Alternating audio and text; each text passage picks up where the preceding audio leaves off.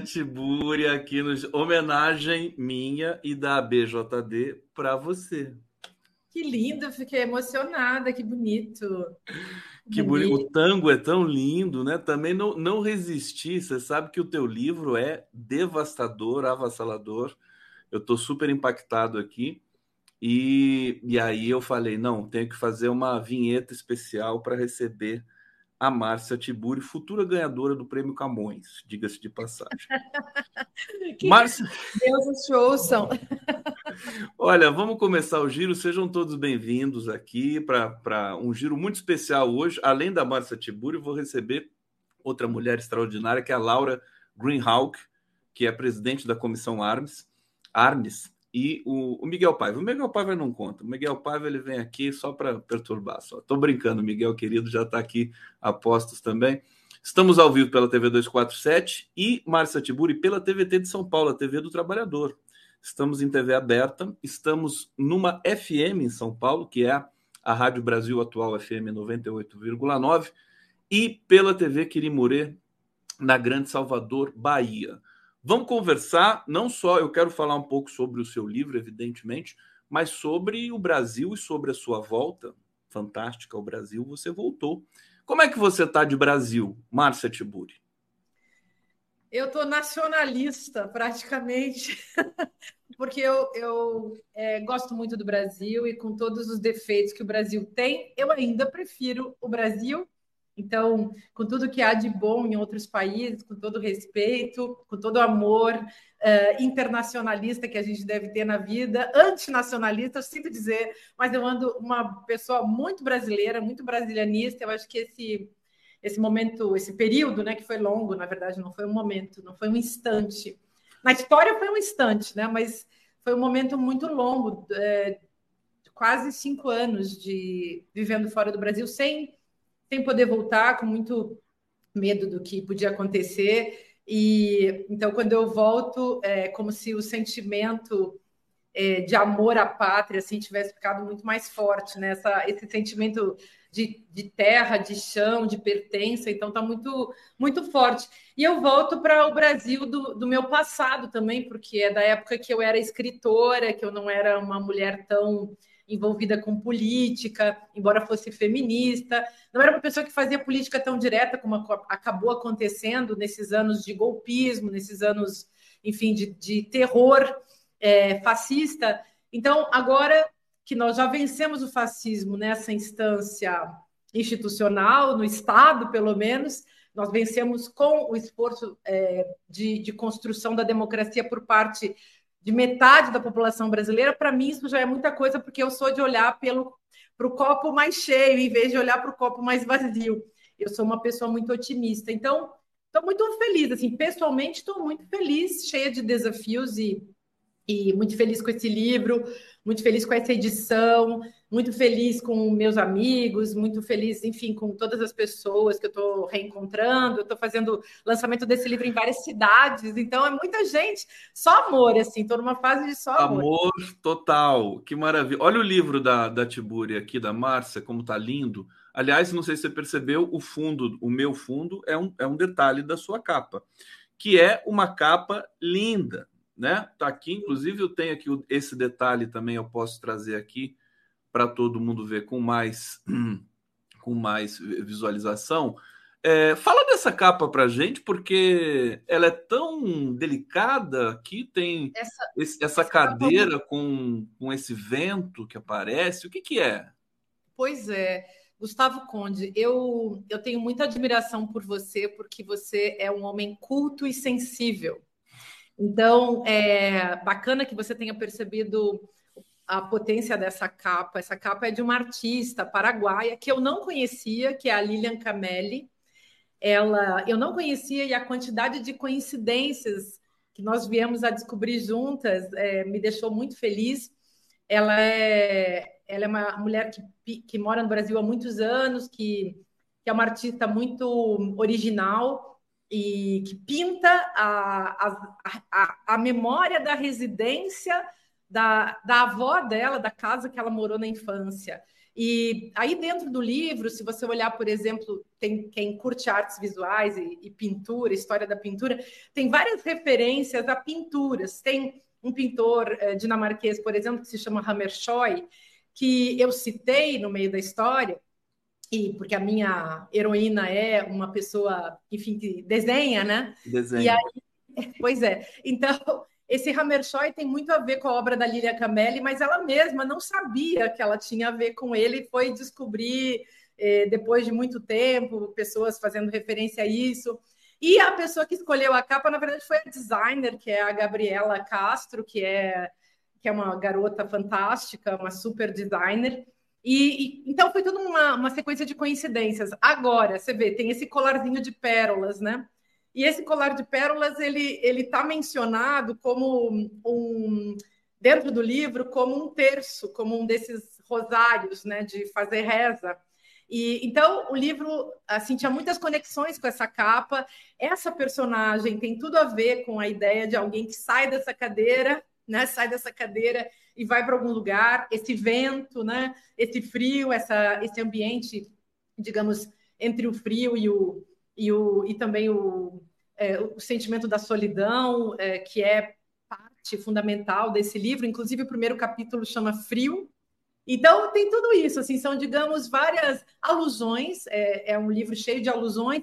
Quando a gente escreve é, através de alusões, ou nas artes visuais isso é muito comum, você também sempre puxa pela inteligência do leitor, que precisa fazer o seu pensamento viajar e voar, e que é convidado a, a sentir, que é convidado também a interpretar, a pensar em possibilidades, a refletir. Então, eu gosto muito da literatura, é meu sétimo romance, né? Eu gosto muito de escrever literatura porque você, além de mexer com a reflexividade das pessoas, você é como se você avançasse alguns degraus mais profundos é, desse, desse lugar da sensibilidade. Então, você consegue outras coisas que você não conseguiria se estivesse só escrevendo os temas que estão aí lançados de uma maneira, digamos, filosófica e sociológica a literatura é a possibilidade de, de enunciar. Acho que para mim sempre foi, até historiadores que a gente respeita muito, é, sociólogos, juristas, eles também veem na literatura a, a, possibilidade de você justamente criar, né? Aliás, você, é, tipo, não vai ter jeito, a gente vai ter de falar do livro da Tiburi aqui no começo, é, em vez de eu trazer temas, enfim, que estão aí pipocando para a Márcia comentar mas uh, não, não, resisto, porque o assunto é mais interessante. A gente está tão bombardeado com essa coisa de Bolsonaro, o, o Lula na ONU, não sei o quê. É bom conversar um pouquinho sobre outra coisa, né? para a gente desintoxicar um pouco.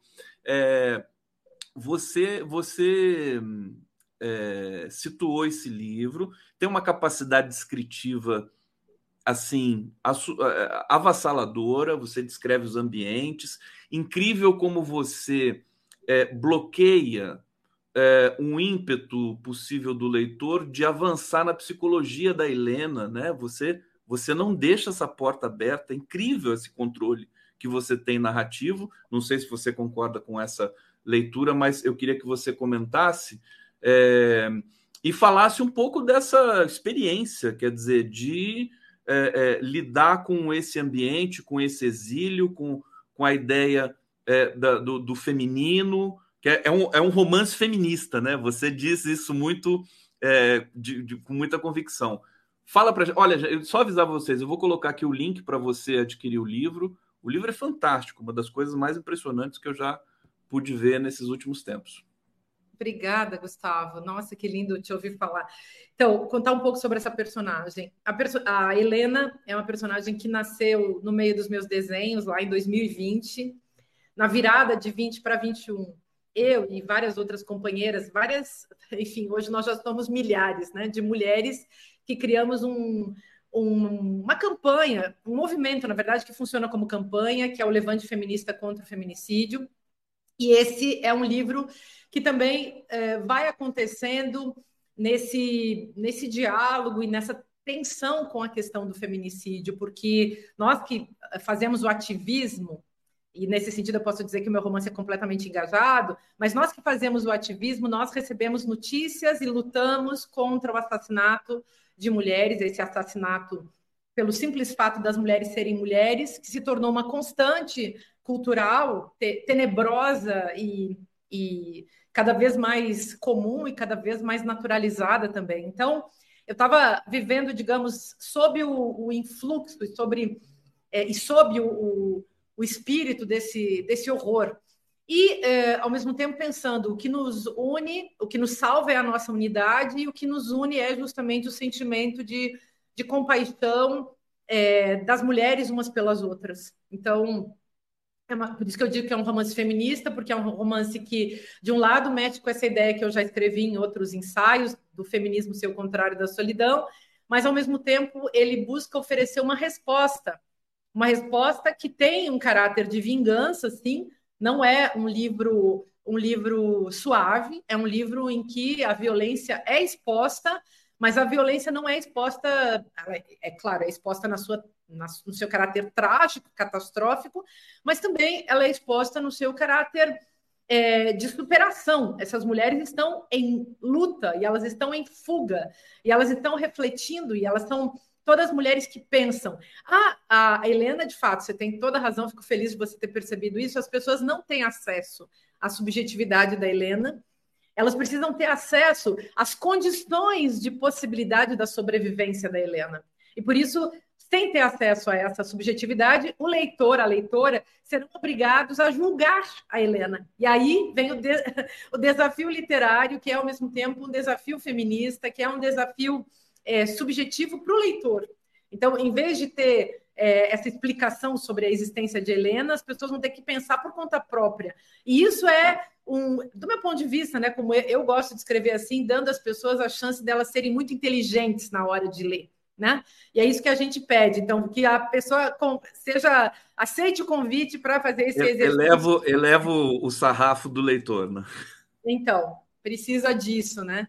Precisa muito disso. E eu eu é, convivi, enfim, muito com essa personagem. Certamente emprestei algumas coisas minhas para ela. Certamente ela é uma personagem vivendo um exílio, mas, num certo sentido, essas mulheres todas vivem dentro de exílios metafóricos.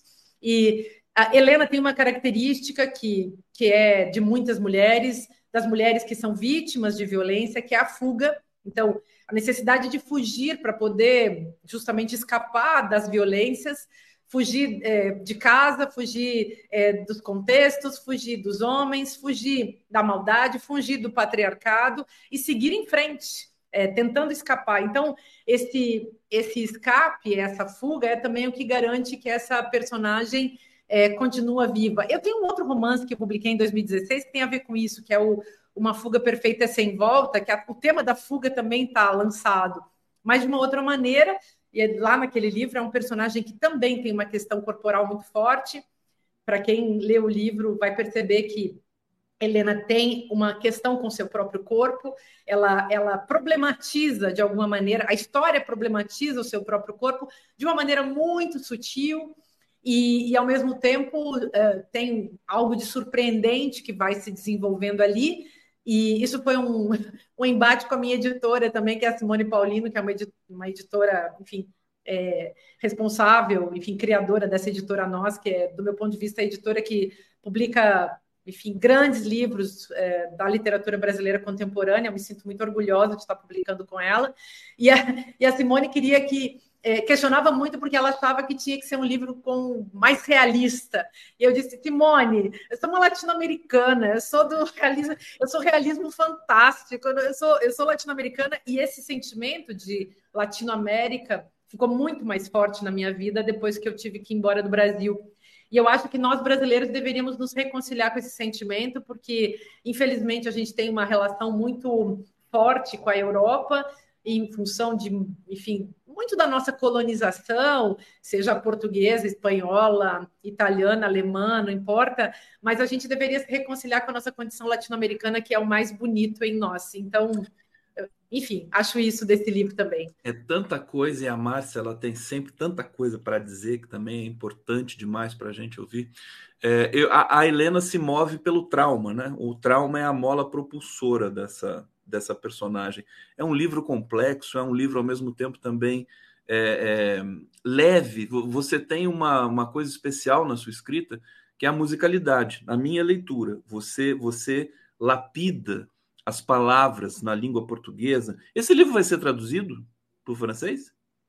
Então. Você escreveu ele em português? É, tem, escrevi ele em português, sim, é a língua que eu consigo escrever literatura e assim tem projetos, tem ideias, ele tá, ele é muito recente, está sendo começando a ser apresentado internacionalmente. É um livraço, é um livraço, é maravilhoso. Obrigada, fico feliz, fico feliz porque Literatura é uma arte que hoje em dia é pouco reconhecida, pouco buscada. Uh, enfim, as pessoas uh, vão perdendo o nexo com a literatura em função de tanta rede social, de tanto texto sempre muito pronto. É, eu acho que poder ler um livro, um romance, do começo até o fim, é uma experiência de deleite única. E, e se você tem a sorte de, de, de ter esse tempo é, bom, acho que acesso, a gente tem poucas bibliotecas no Brasil, mas sempre podemos voltar a elas, buscar nelas os livros. Livro também não é uma coisa que é tão cara, sempre dá para você comprar um, um, livro, se você, enfim, é, tiver a sorte. É um café, né? Como se fosse tomar um café. É, como diz o Walter Benjamin, é, é um, é um prazer imenso por um preço muito pequeno. Enfim, a gente consegue pedir emprestado, sei lá, quem tem vontade de ler, consegue. Então, acho tinha, que é tinha uma... um, um escritor, na época que existia FINAC no Brasil, né? Ele dizia assim: vá para a livraria, né? leia o livro na livraria e vá embora. Você também você pode ler o livro inteiro ali, né? Tem aqueles sofás ali para você sentar. eu, eu associei teu livro, tem um filme magnífico com a Naomi Watts é, chamado Tempestade Infinita. Eu me, me, associou diretamente. Depois eu vou até falar para você dar, dar uma espiada nesse filme, porque é, o, o nome do livro é ah, com os sapatos aniquilados, Helena avança na neve. E nesse filme tem uma cena, Naomi Watts, ela é uma exploradora de montanhas, e tem um cara nessa montanha que está lá querendo se matar e tá com tênis, tênis normal, assim, roupa de praia, mas numa montanha a 5 mil metros que tem, que tá super gelado, né? Que tá super frio, e ela vai lá tentar resgatar esse cara. É um filme muito sensível é uma diretora mulher, diga-se de passagem. Então, você já, já começa por aí. Eu tenho, eu tenho um problema, viu, Márcia, com a masculinidade, não com a tóxica. Com a tóxica é óbvio, mas com a própria masculinidade. É um tédio, né, a masculinidade. É terrível. Assim como homem, né, é biologicamente, eu, eu protesto contra essa ideia de masculinidade. E a Márcia foi circular lá no, e oi, Márcia, o que, que você está fazendo? o que, que aconteceu? É que eu acho que a internet falhou lá no lugar que eu estava, então eu troquei de ambiente.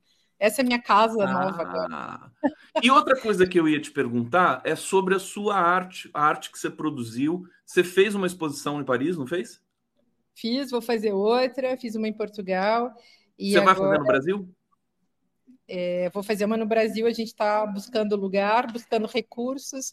A gente vai conseguir fazer isso, espero que no ano que vem. E temos, temos, enfim, temos, teremos novidades.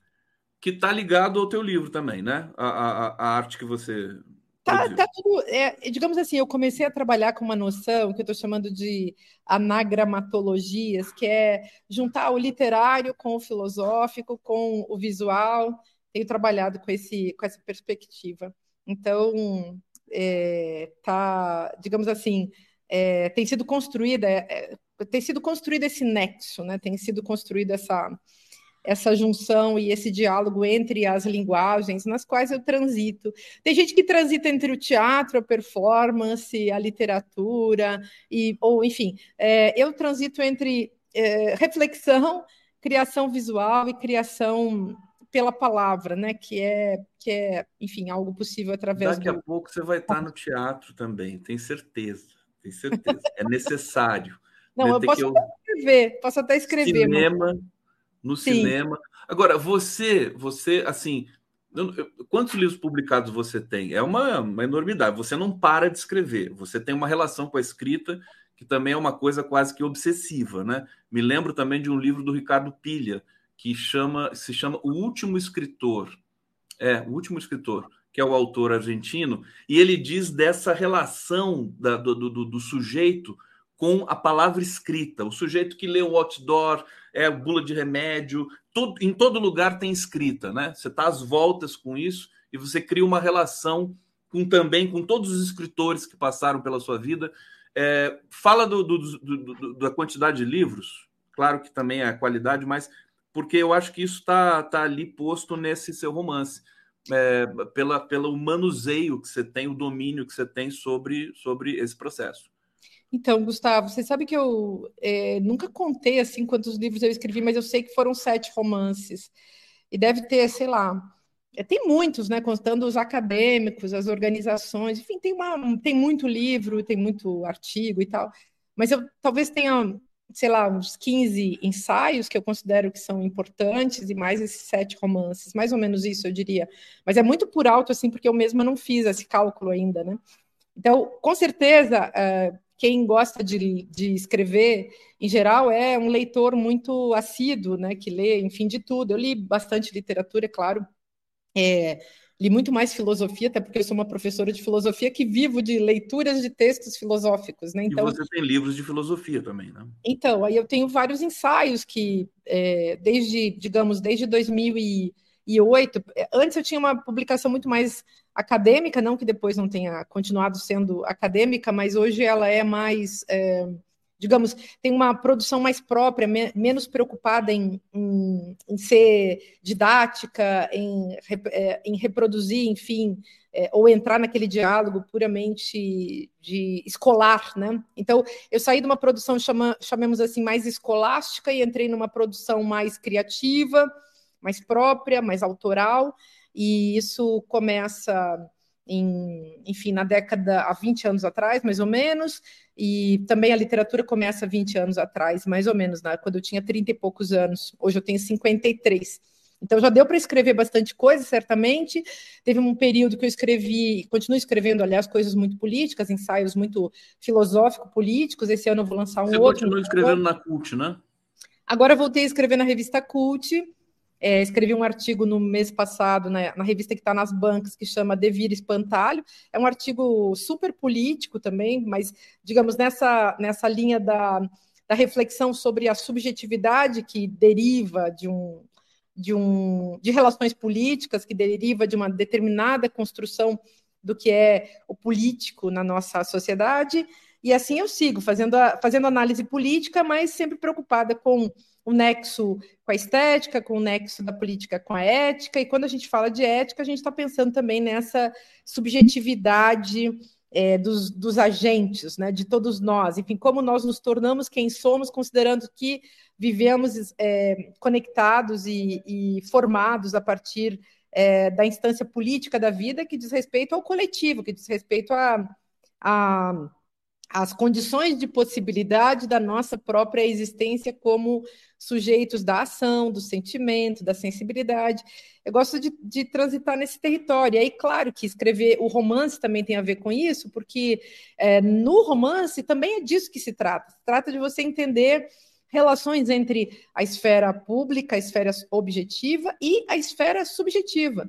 A esfera da, da autopercepção, da compreensão do outro. É, é, é isso que a gente está buscando no, no romance. Pelo menos eu busco isso no romance. A Simone de Beauvoir fazia muito isso, né, Gustavo? Então, escrevia romances, autobiografias, sempre com o objetivo de fazer filosofia através desse lugar, ou seja, de levar as pessoas a um pensamento profundo e complexo sobre as questões da vida.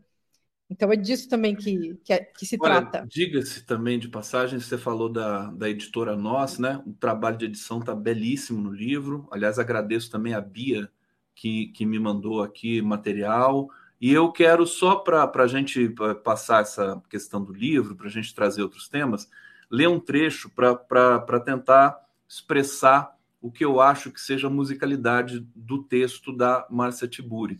Então vamos lá, vou, vou, vou aqui me arriscar, hein, Márcia? Olha só. O torso da mulher desaba para o lado de fora da cama desfeita. Os braços caem, estendidos na direção do chão, como galhos de uma árvore recém-abatida.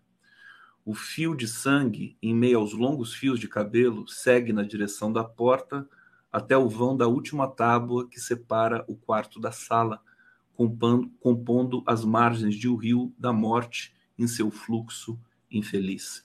Gente, é muito forte isso aqui. E tem, um, tem uma, uma dimensão poética também. Você também escreve poesia, né? Já escrevi alguma coisa, mas alguma eu não coisa? sou boa nesse assunto, não. eu sou boa com poesia. Ah, Mas, enfim, deixa eu parar aqui. Diga, diga, o que, que você falou? Não, só queria te contar que tem esse tratamento, sim, poético do texto, porque eu acho que a, a, esse tratamento poético do texto no romance, ele também aproxima mais as pessoas do tema e das questões que estão sendo trabalhadas. Então, eu não gosto mesmo de, de, de escrever de qualquer jeito, né? Então, cuido muito, escrevo e reescrevo, mas posso te garantir, Gustavo, não é modéstia, não é nada, não é falsa modéstia, inclusive, ou modéstia de verdade, não é nada disso. Eu realmente me esforço por escrever. É, faz muitos anos que eu escrevo e eu tento é, melhorar a minha escrita ao longo do tempo. É, claro, sem perder também aquele caráter selvagem e espontâneo. Eu estava vendo umas poesias de quando eu era menina, assim, e eu acho que elas têm um valor é, mas eu perdi aquela capacidade de escrever poesia porque eu me dediquei muito à prosa e é como se o meu cérebro hoje funcionasse. É, acho que a, a, a, plasticidade a qual eu aderi é essa da, da prosa. Mas admiro muito quem escreve poesia, acho que é uma coisa muito difícil também de escrever. E, e aí é isso, né? A gente começa a escrever como jornalista, ou como professor, ou como filósofo, ou como romancista, tem muito a ver também com uma decisão pessoal, um esforço né, de, de escrever, em que pese é, que cada um de nós carrega suas histórias e, e, seus, e suas impressões da vida que fazem a gente ter uma relação com esse ou aquele estilo literário, enfim. Mas é sem dúvida sempre um exercício e um esforço. Então, é, e você já deve estar escrevendo outra coisa também. Aliás, o livro do exílio sai o ano que vem, né? Ah, o livro do exílio sai o ano que vem. Esse, vou te contar, esse está sendo muito forte também. É um esforço gigantesco é, e muito dolorido, muito dolorido. dolorido, claro. Não, eu, você sabe que você falou cinco anos, eu nem é, lembrava que era tanto, mas é isso mesmo. Cinco anos voaram aqui para gente que ficou no Brasil também, né? Foi uma coisa assim, enfim, foi, é um momento absolutamente único da história brasileira para o bem, para o mal. Acho que a sociedade brasileira deu, deu um show de, de, de consciência política, porque nós tiramos aquela aberração do nosso horizonte que possibilitou sua volta, possibilitou a volta do Jean Willis, mas não possibilitou a volta da Marielle Franco, né? E outros que ficaram, tombaram por esse caminho terrível que nós passamos aqui. É, Márcia, a gente está vendo, e isso dialoga com teu, com teu romance também, com teu, com teu livro, é, parece que uma, um, um recrudescimento do, do, do, do, do machismo, do, dos feminicídios no Brasil, a gente vê estatística, só recorde, coisas mais violentas, justamente no momento que a gente é, retoma o fio da história com uh, um governo democrático. Como é que você tem sentido esse momento aqui no Brasil? É justamente o momento que você volta para o Brasil. Então, eu acho que do ponto de vista da questão democrática, a gente não tem do que se queixar, porque recuperamos. E a democracia nunca é um regime perfeito. É, é isso aí que a gente tem. É esse acordo é, que às vezes dá engulhos em pessoas que é, têm uma tendência à democracia mais radical, como eu mesma, então, tem coisas, evidentemente, que me incomodam hum, é, nesse, nesse momento histórico e nesse governo, é óbvio, mas, ao mesmo tempo, a democracia é isso, é um arranjo para que a gente possa garantir é, direitos fundamentais e básicos. Então, isso eu acho que a gente conseguiu como nação, é, acho que que bom que nós te, é, temos Lula para poder fazer essa aposta, né, para poder ter essa vitória, enfim, e Lula que sabe articular com pessoas com as quais talvez nós nunca articularíamos nada, porque não temos esse estômago, mas é isso. Então, é isso para evitar a, a guerra e evitar a morte, mais, a, mais ainda de, de morte violenta. Agora, tem muitos problemas. Eu, eu ainda acho que o governo está é, tá muito no começo de tudo. Esse, esse governo tem, enfim, não tem ainda um ano já é muito tempo para algumas coisas, já é, mas no, no entanto é muito pouco tempo para outras. A minha, a minha percepção é que é, é preciso negociar muito mais coisas, é preciso melhorar em todos os setores, é preciso melhorar no campo da educação, principalmente. Acho que o campo da cultura, à medida que o ministério tinha sido destruído desde o governo do Bolsonaro e do Temer, né? A, a cultura tinha sido rebaixada a nada. Então, quando você pensa nisso, é, você pensa, agora temos já um salto qualitativo, um salto de investimento. Então, eu acho que no campo da cultura tudo vai muito bem, mas acho que no campo da educação ainda não. E é um campo ainda mais disputado. É, enfim, as escolas brasileiras vão sendo vendidas é, para empresas neoliberais, é, enfim, estrangeiras, e acho que esse território precisa ser muito Só mais. Só um parêntese né, no que você está falando, que assim, é, com, com, continuar comparando Lula com, com Bolsonaro, eu acho que é improdutivo, né? Tem que comparar Lula com o Lula do passado, que foi o melhor governo que a gente teve lá atrás, não é? O que, que você acha? Então, ao mesmo tempo, não tem como a gente evitar de é, perceber, né? É uma questão de percepção. É, o último governo que nós tivemos foi um governo de destruição do Estado, de destruição das instituições e de destruição também da cabeça dos brasileiros e das brasileiras. Então, toda essa gente que viveu essa lavagem cerebral, que se deixou levar, que foi levar, enfim, que foi manipulada, muita gente que, é, digamos, é, ficou com a pecha de bolsonarista, na verdade é gente que foi esvaziada é, espiritualmente, cerebralmente, para é, linguisticamente, pelo menos, essas pessoas foram, foram abusadas psiquicamente e foram, foram aniquiladas subjetivamente. Foi foram aniquiladas, esse é o termo, sim. Foram é, mutiladas espiritualmente, mutiladas do ponto de vista da sua compreensão de, eh, do, do, funcionamento da própria democracia. Eu me refiro a isso, Gustavo, porque quando eu penso nessas pessoas que entraram naqueles ônibus para ir para o 8 de janeiro, eu não estou querendo desculpar essas pessoas, nem desresponsabilizar as pessoas, nenhum de nós será desresponsabilizado num, num, num sistema democrático e minimamente sustentável do ponto de vista da justiça. Mas, quero dizer, obviamente, muitas dessas pessoas não sabiam o que estavam fazendo. Por quê? Porque quando você é manipulado psiquicamente, é isso que acontece. De repente, você está acreditando em coisas que você jamais acreditaria. De repente você caiu numa fantasia levada por um outro. E se você não tem é, consistência, é, conhecimento, consistência intelectual, quero dizer, se você não é uma pessoa assim que estuda muito, que está sempre preocupada com isso, se você é uma pessoa que não teve é, aparato ético e moral, se você é uma pessoa meio ignorante, e todos nós somos em alguma medida, eu acho que o risco é gigantesco. E aí que vem todo esse, esse tema também do delírio vivido pela população brasileira nesses últimos anos. Não sei, você vai lembrar que eu escrevi um livro chamado Delírio do Poder, que foi publicado em 2019. Então, foi lá no começo da catástrofe.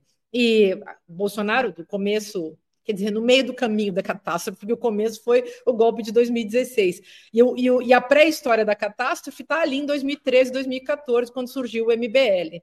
E quando teve toda aquela manipulação também, aquele início da manipulação das consciências. E, e enfim, toda essa enxurrada né, de lavagem cerebral, é, esse lixiviamento mesmo da subjetividade das pessoas que aconteceu a partir daquela época. Mas ali em 2019, a gente teve esse ápice desse delírio que foi só se intensificando esse recrudescimento é, é, impressionante aos olhos de qualquer um. O mundo assistiu a catástrofe brasileira é, meio que de camarote, meio que não entendendo nada de, desse espetáculo tenebroso que a gente viveu, e vários países também viviam os seus de, em outras modalidades, com outras estruturas. É, eu, eu vi Uh, pessoas de outros países, vocês também viram essas pessoas todas assustadas com o que estava acontecendo no Brasil, mesmo na França, onde eu estava. Ninguém acreditava no que estava acontecendo, no Brasil, ninguém entendia o que estava acontecendo. E agora, inclusive o meu livro Como Conversar com Fascista vai sair na França só esse ano, e vai sair por quê? É, agora, por quê? Porque antes eles não acreditavam no que estava acontecendo e eles diziam, ah, que na França jamais, jamais. Mas por que, que aconteceu no Brasil? O Brasil foi um laboratório e por que vai acontecer na França e está acontecendo em outros países? Porque se trata de uma tecnologia política. E essa tecnologia, ela implica convencer as pessoas, fazer com que as pessoas acreditem nesse, nesse projeto da extrema-direita e, sobretudo, seduzir as pessoas para um tipo de afeto que é o afeto do ódio. A Alemanha, a Itália dos anos 20, 30, 40 foi movida pelo antissemitismo, pelo racismo. E por quê? Porque era o tipo de construção do inimigo, é, quer dizer, o racismo, o antissemitismo são efeitos, são não só efeitos, né? Eles são ao mesmo tempo programa e são efeito de, dessa construção do inimigo. São a maneira de construir o inimigo, o negro, o judeu, e que é, facilmente trará para as pessoas a partir desse sentimento negativo, desse ódio, desse combate a esse inimigo, entre aspas, esse inimigo, portanto, que foi construído, vai trazer para as pessoas uma sensação de locupletação emocional muito grande. Precisa disso é, para fazer funcionar esse movimento de massa, essa manipulação de massa. Não tem manipulação das massas sem compensação emocional. É isso que está em jogo. Eles descobriram esse, esse filão, né, esse nicho Claro que também, não que não tinha sido descoberto lá atrás, no nazismo e tudo mais, haja vista a atuação do Goebbels e tal, mas com a internet isso virou um coquetel né, é, explosivo, absolutamente, é, absolutamente deletério. Olha, a gente olha, um tempo aqui, estamos chegando no final do nosso papo. Deixa eu trazer o comentário da Evelyn Canizares. Oi, querida Márcia Tiburi, que bom te ver aqui. Aqui é Evelyn das Inclusivas. Você, como sempre, traz falas maravilhosas. Agora, sobre todas essas coisas é, ruins, né, de aparelhamento da comunicação que vai acontecendo no mundo todo, mistura de religião com, com política e tudo mais, fiquem tranquilos, porque a Márcia Tiburi, é, ela criou junto com uma amiga dela a igreja, uma igreja fantástica aqui, Igreja da Renovação Tropical Maravilha de Jesus. Você lembra dessa live que a gente fez? Muito divertido. É, quando que sai essa igreja? Ah, eu acho que vai ser o nosso próximo movimento alternativo a toda essa parafernália desse terrorismo é, teofisiológico que está acontecendo no Brasil, com essas igrejas que vão invadindo o Estado, que vão também fazendo um processo de lavagem cerebral com, com as pessoas. Um e a gente pode seguir com a brincadeira, pastor, né? Um falso pastor simplesmente ludibriou, deu golpe em 50 mil pessoas. Eles, eles, é. eles o pastor lá, como é que é o nome do pastor? Osório, pastor Osório Júnior, está foragido, tá a Polícia Federal atrás.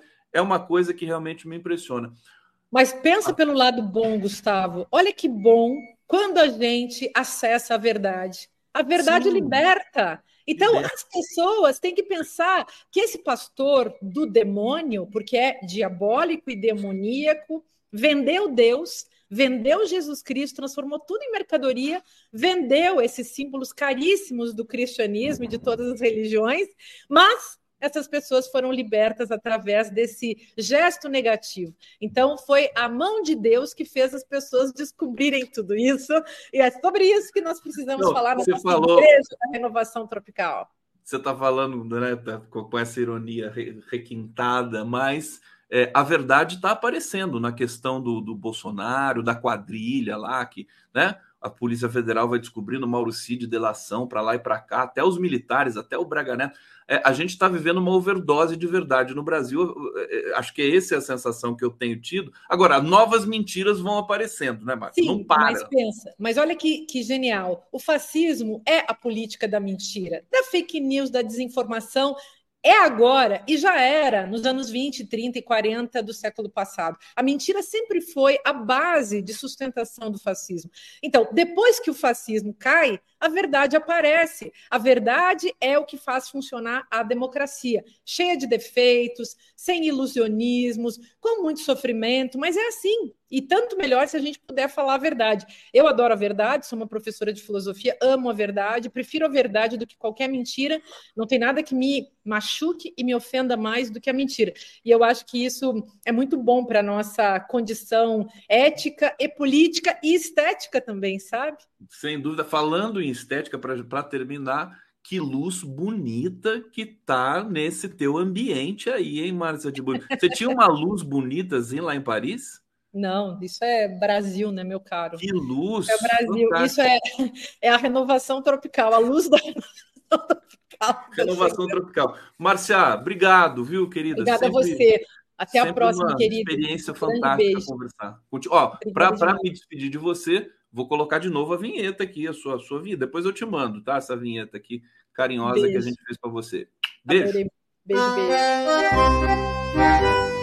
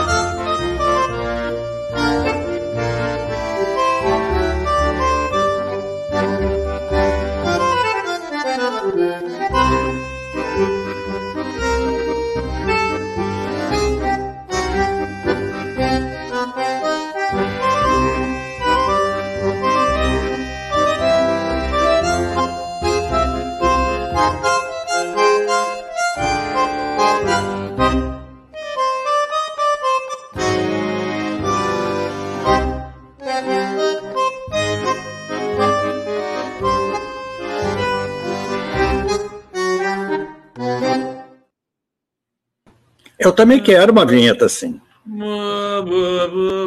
Eu também quero. Fraco por tango.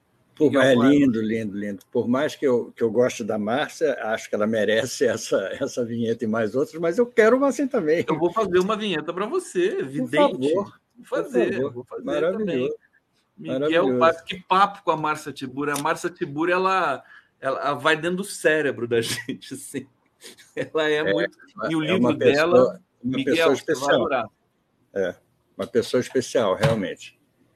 Especial. Muito bom. Tudo bom, Miguel Paiva?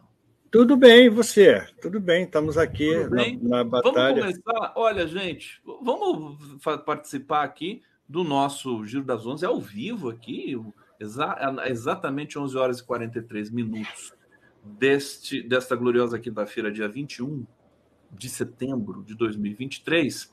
Estou aguardando aqui a participação de vocês no chat, no bate-papo. Deixa eu ver, porque está chegando mais mensagens aqui.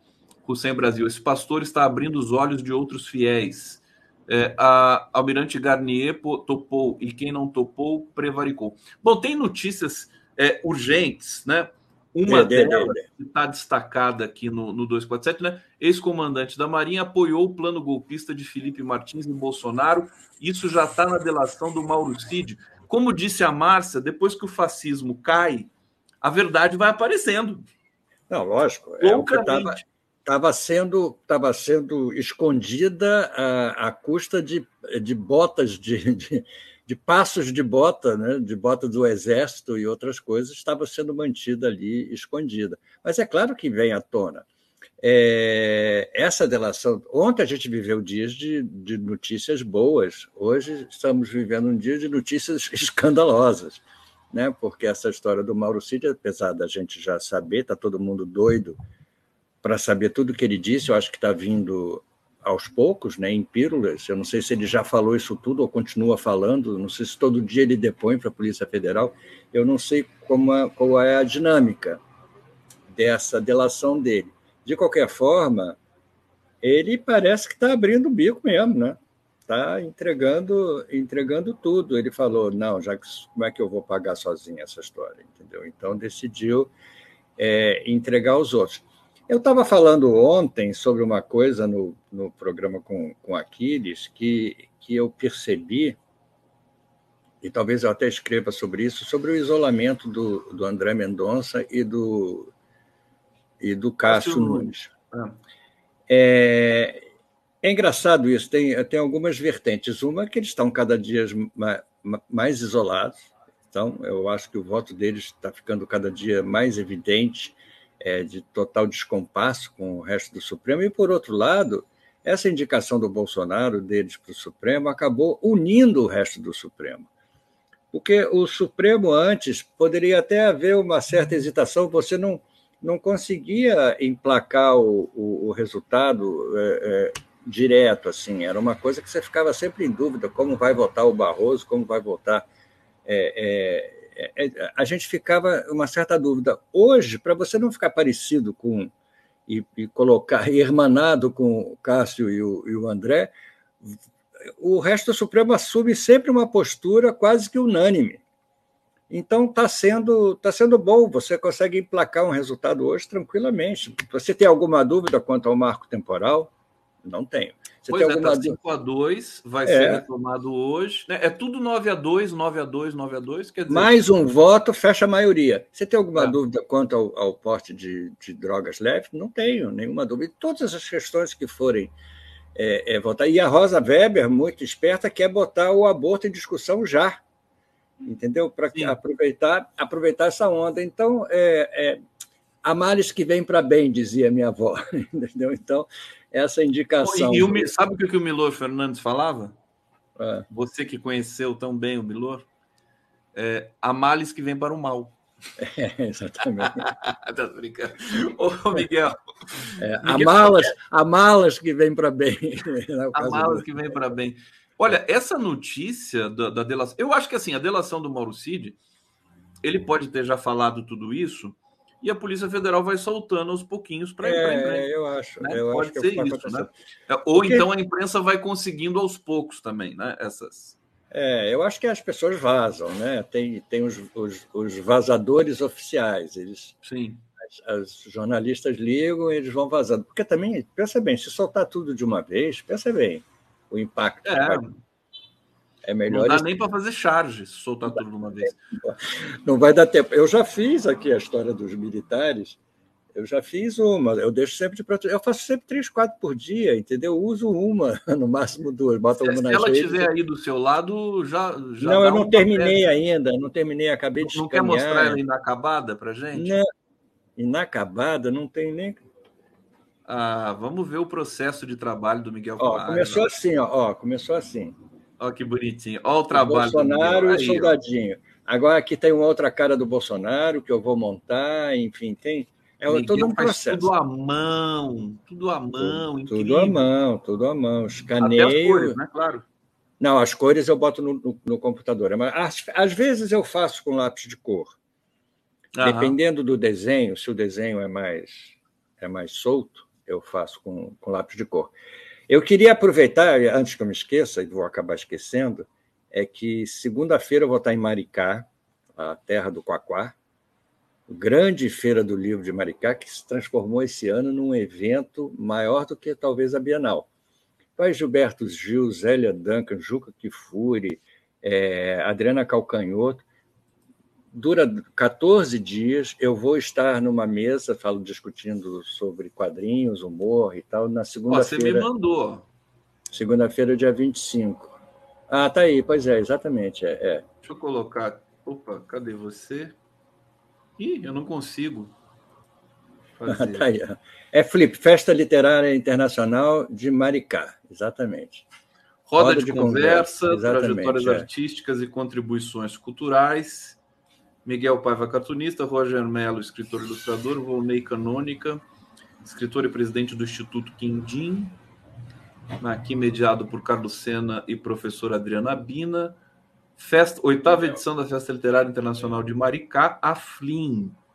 Uh, programação comple completa, como chegar. Que dia? Na segunda-feira, meu querido? Segunda-feira, dia 25, é, é. Estarei lá às 18, às 18 horas. Perfeitamente. Então tá feito aqui o anúncio, 18 horas. Segunda-feira tem várias coisas importantes. Eu vou receber daqui a pouco aqui a Laura Greenhalgh, é, que vai fazer. Existe um, um, um ato na PUC de São Paulo na segunda-feira contra, dentre outras coisas, contra a homenagem ao Erasmo Dias, que o Tarcísio ah, pois é, exatamente. de Freitas quer fazer, botar o nome do viaduto de Erasmo Dias. Quer dizer, sem condições, né? O Tarcísio, né? O Tarcísio é aquele que de onde você menos espera, menos é, de onde menos aparece, menos aparece. O, o Miguel, o Tarcísio é, é, é, o governador que não resta a menor dúvida. Miguel tá, tá engraçadinho hoje, né, Miguel? olha só, esse tema aqui da, da delação do, do Mauro Cid, deixa eu ler para vocês aqui a nota do jornal Globo o presidente, o ex-presidente Jair Bolsonaro se reuniu no ano passado com a cúpula das Forças Armadas, ministros da ala militar de seu governo, para discutir detalhes de uma minuta que abriria possibilidade para uma intervenção militar. Se tivesse sido colocado em, em prática, o plano do golpe impediria a troca de governo no Brasil. A informação chegou à atual chefia das Forças Armadas como um dos fatos narrados em delação premiada pelo ex-ajudante de ordens de Bolsonaro, Tenente Coronel Mauro Cid, Atenção agora para esse trecho. O relato caiu como uma bomba entre os militares. É, Cid relatou que ele próprio foi um dos participantes de uma reunião onde uma minuta de golpe foi debatida entre os presentes. Ou seja, Dilma estava certa, não vai sobrar pedra sobre pedra, general é, sobre general, meu querido Miguel. É óbvio. É, é, tem, tem tem duas coisas que eu queria falar. Uma é o seguinte: uma é um comentário que o Alexandre de Moraes fez na última audiência lá de julgamento dos golpistas, é, que eles alegam que o golpe não aconteceu e por isso devia ser atenuado. Mas é, o Alexandre de Moraes disse: se o golpe tivesse acontecido, nós não íamos estar aqui discutindo, entendeu? Nós íamos estar provavelmente presos, a imprensa, nós não íamos estar fazendo o programa aqui. Porque se esse golpe tivesse acontecido, é, ia ser é, é, pega para capar, entendeu? Não ia ter mais nenhum pudor democrático, entendeu? Nenhuma ilusão é, é, de dentro das quatro linhas. Você vê o texto diz assim, se pudesse ser nas quatro entre as quatro linhas, tudo bem, senão vai fora mesmo. Não, até porque eles sabem e continuam sabendo que não tem resistência, só resistência institucional da sociedade civil. Quer dizer, contra tanque, você vai com a sociedade civil. Só que quando tem esse embate, dura 10 anos, né? É, é exatamente. Então, é, isso é uma coisa. A outra coisa que é que é comentário aqui sobre o seu programa é o seguinte: você sempre faz um card anunciando os temas. Os temas mudam, porque o Brasil muda tanto. No, do dia que você manda o card para o dia que a gente vai ao ar, acontece tanta coisa nesse país que não dá para a gente manter. Não, eu pauta. faço, inclusive, isso é uma política minha aqui, né? Eu, eu, eu subo o link o quanto antes eu posso, assim que eu confirmo os convidados, e, e já pronto para mudar no dia. Claro, lógico. já lógico. mudo no dia, que é simples mudar. Mas desculpa, é. você, você acha que você ia concluir? Não, não, era isso que eu ia falar. É engraçado isso, porque a gente não consegue é, nunca manter. É, é uma, uma profusão de, de, de notícias, de temas, é. que é inacreditável. Você fica sufocado realmente. Ontem foi um dia muito interessante. Foi um dia muito interessante pelo pela atitude da imprensa de cativeiro, como você costuma chamar, em relação ao discurso do Lula, em relação ao, não, em relação ao encontro do, do Lula com, com Zelensky e tudo mais, eles estavam todos doidos para encontrar é, uma, uma um casca de banana, exatamente. Não encontraram. Foi tudo realmente é, absolutamente é, é intocável, né? irretocável. E até o Merval falou bem do, do discurso do Lula, todo, todo, todo mundo. Foi, foi impressionante a unanimidade em relação a essa atitude do, do Lula, que é uma atitude absolutamente é, é, planetária, digamos assim. Não existe outra pessoa com a força dele em termos de entendimento para o mundo que a gente vive hoje, entendeu? Não há mesmo. Ele é realmente a única pessoa. Olha, a delegação brasileira deu um show nos Estados Unidos. Ela, a gente acompanhou as informações que eu tenho, o anúncio do, do, do, programa pelo trabalhador feito pelo Lula e pelo Biden. É Esse foi impressionante. Sem precedentes. É, sem precedentes. Quer dizer, o Lula é, ele não para, né? E, e, e, e o staff brasileiro, a diplomacia e ministros do trabalho, as centrais sindicais que estavam juntos nesse anúncio, são eles são bons de negociação, a verdade é essa, eles são, é. são feras. E eu, eu tenho informações de que o Zelensky ele, ele ficou pianinho com o Lula, ele não chegou, não, não cobrou, não encheu o saco nem nada. Não, ficou, é, é claro. O Zelensky está bem por baixo agora, né? Está tá no, Isso, tá num tá momento, num momento é, é, extremamente delicado para ele, não só belicamente, quanto politicamente, quanto midiaticamente. Ele está num período que ele precisa ir pianinho, realmente, porque senão o pessoal esquece ele rapidinho. Porque do mesmo jeito que o pessoal enaltece, esquece, entendeu? A OTAN e os europeus e os grandes países estão aí para isso. É impressionante. Agora, você pensar bem, o que o Lula conseguiu com o Biden é, ontem foi uma coisa extraordinária. Conseguir que o Biden fizesse um, um, um, manifesto, uma declaração junto com o Lula sobre os sindicatos, que é uma coisa que o neoliberalismo quer absolutamente sepultar definitivamente. Quer dizer, isso, isso deu um, um, um, respiro à nossa esperança de que as relações de trabalho voltem a ser alguma coisa é, é, justa em relação ao trabalhador.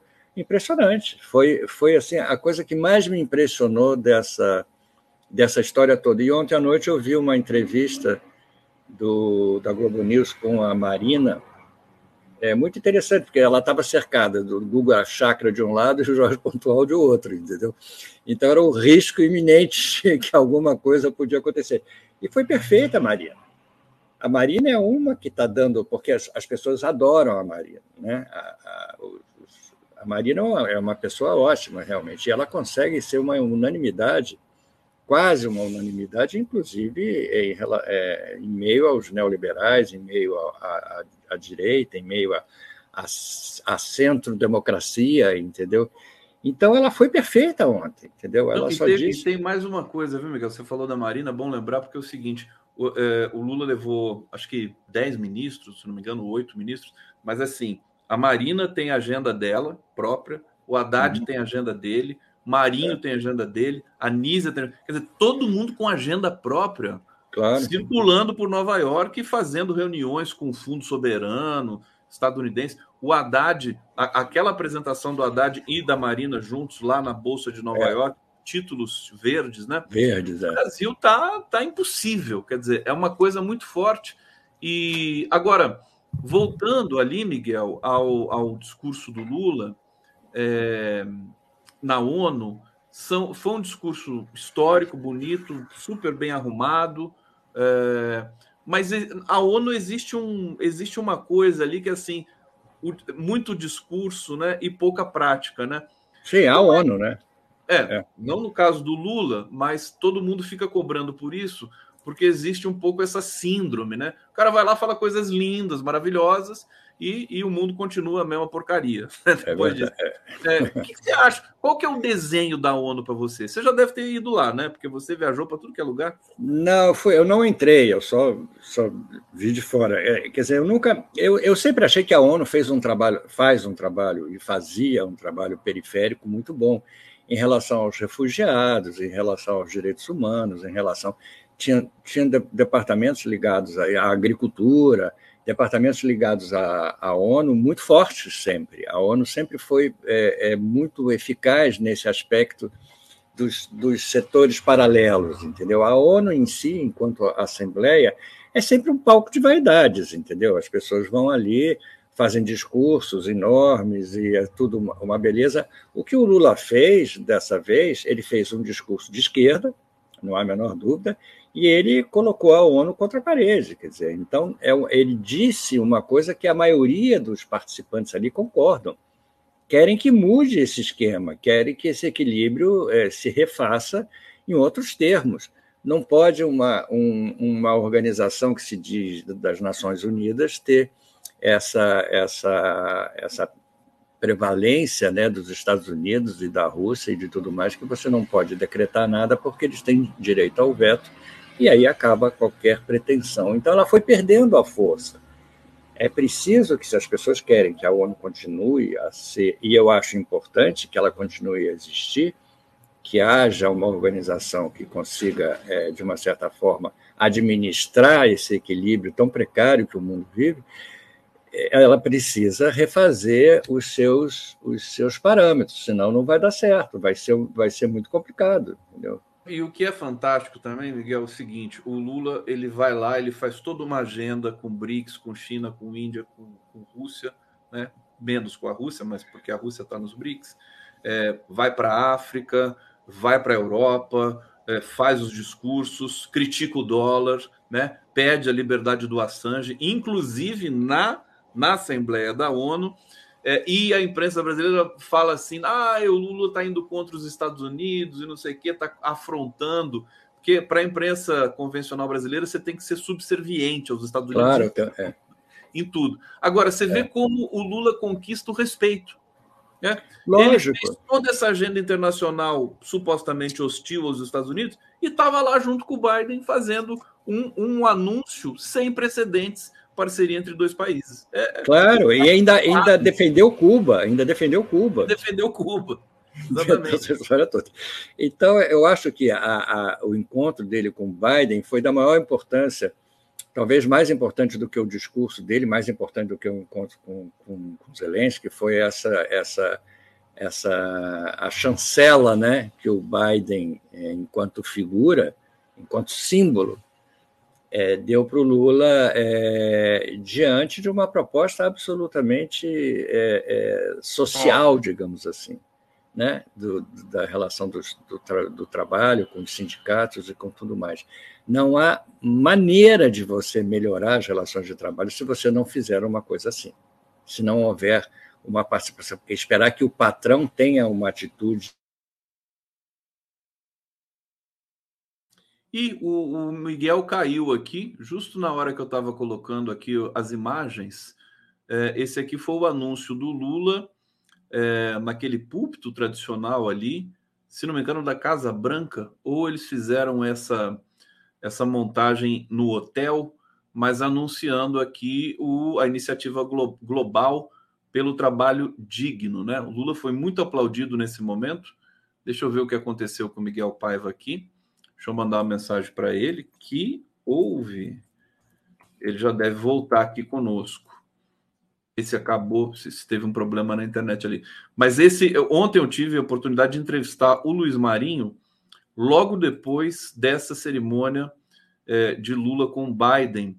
E o Marinho detalhou um pouco como é que foi toda essa costura, quer dizer, eles se encontraram é, várias vezes é, nessa nesse circuito da ONU, acho que foi uma ou duas vezes, acertando o texto, né? É, tirando ali né, rebarbas para ficar um texto redondo. As, as principais sindicais estadunidenses conversando com as principais sindicais brasileiras, cujos presidentes estavam lá, né? E o anúncio do Lula foi muito bonito, sempre pensando. Ele foi muito aplaudido quando ele disse que é, aprovou no Brasil, no Congresso, uma é, uma lei que equipara os salários de mulheres e homens quando ambos fazem o mesmo o mesmo trabalho. Miguel, você caiu. O que, que aconteceu? Eu caí, eu caí, escorreguei aqui, caí. Escorregou e caiu. Eu acho que foi sabotagem, foi sabotagem do Moro, que foi o único cara que não gostou do discurso do Lula. você estava falando, você lembra? Eu estava falando do Lula, certamente, entendeu? Acho que eu que estava falando, porque eu é. coloquei aqui as imagens, o, Miguel, do Lula apresentando o trabalho, a, a, esse plano, né? Essa iniciativa global pelo trabalho digno, né? Uma coisa, Sim. ele foi muito aplaudido ali e, e, e, e o que foi muito importante é tanto ele quanto o Biden darem destaque para os trabalhadores que estão é, descobertos, os, os uberizados, motoristas de aplicativo, entregadores, né? Estão é, dando atenção para isso e também é, é, zelando para que a tecnologia não tire empregos, pelo contrário, para que ela crie empregos. Eu achei fantástico. Eu não sei, eu, eu não. não sabia que o Biden tinha essa entrada no mundo do sindicato. É, é, eu achei realmente fantástica essa, essa nova proposta. Parece que a, a, a, acendeu a memória de todo mundo né, em relação à condição que os trabalhadores vivem. É tão impressionante o que vem sendo feito há alguns anos aqui no, no Brasil em termos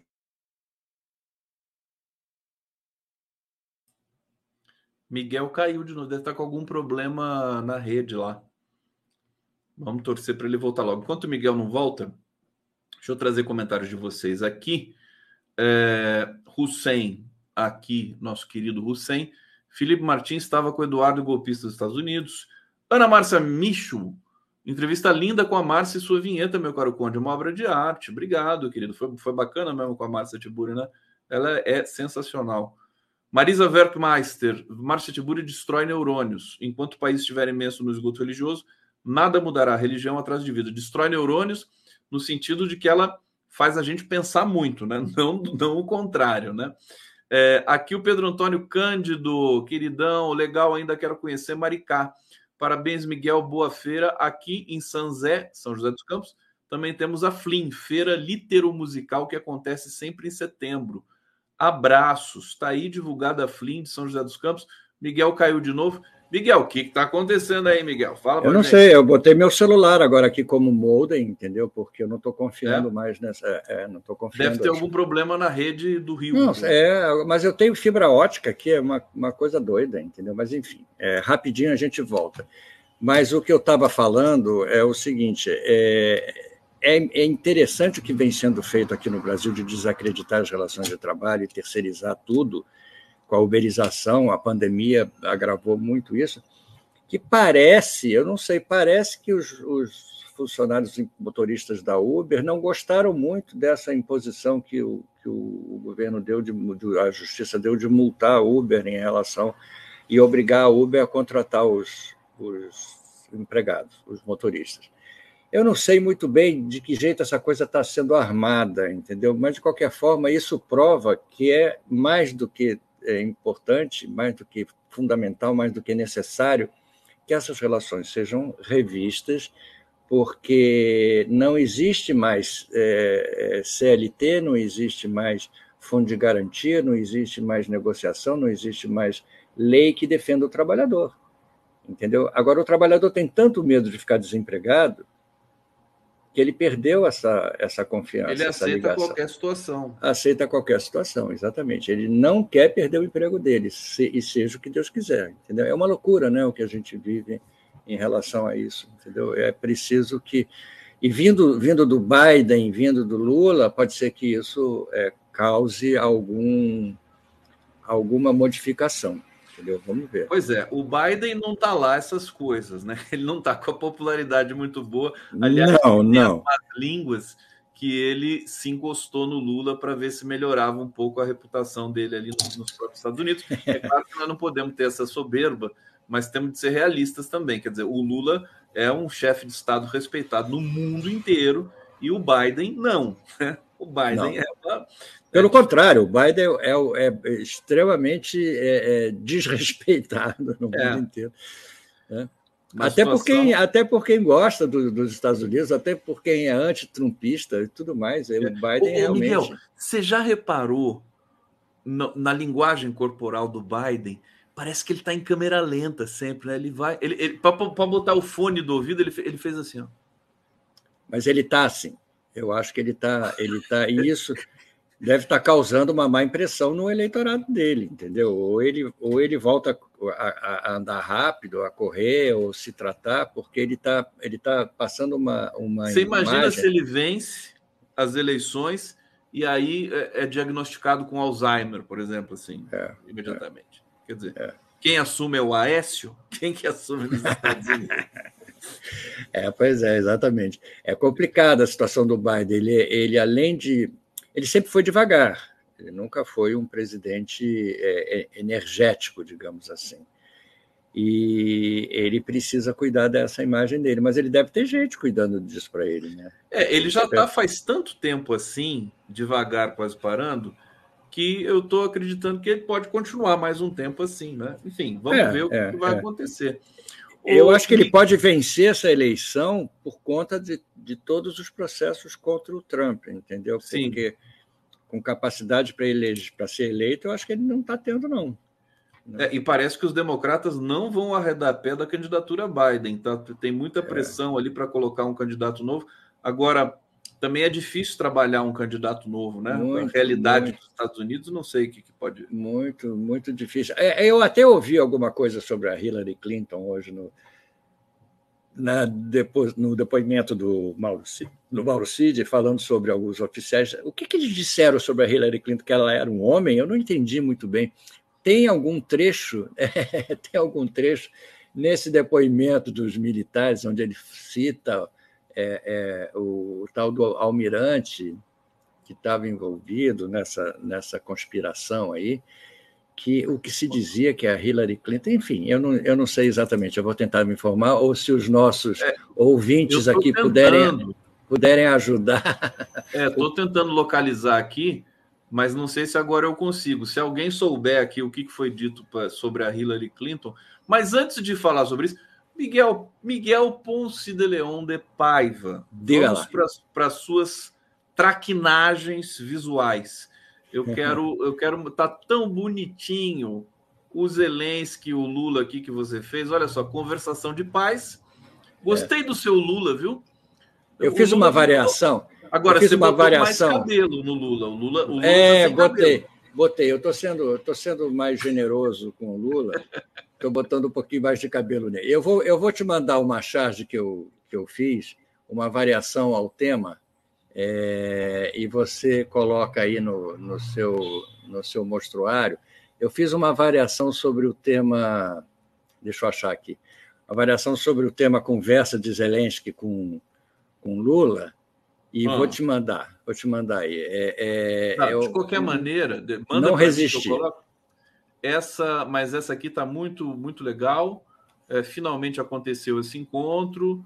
É, parece que foi indolor e rápido também. Aliás, não foi rápido, eles ficaram acho que mais de uma hora conversando. Ficaram, né? é, parece que 50 minutos, né? Foi 50 que... minutos. E olha, se eu conheço a, é, a, a capacidade do. O, primeiro que o Lula falou para o Zelensky é o seguinte: uma mesa de negociação é mais barato que uma guerra. Parece Essa frase uma verdade, né? É, Terrível. Mas, Ela é brilhante de tão óbvia. É, não, mas é que o Lula é o Lula, quer dizer, é o cara que tem uma história né, absolutamente incomparável. E eu acho que ele balançou o Zelensky, viu? É, é, é não verdade. Não é por nada, não.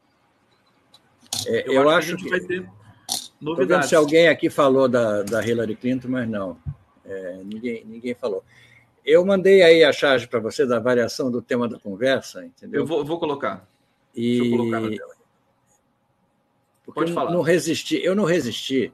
Eu estou esperando que você bote para falar sobre a, sobre a charge. Eu não, não resisti ao noticiário. Eu achei que era sacanagem, eu achei que era meme, entendeu? Que estavam que forçando a barra. Essa história da, da, da Luísa Sonsa. Luísa Sonsa. É, Sonsa, ela é Sonsa, né? Sonsa.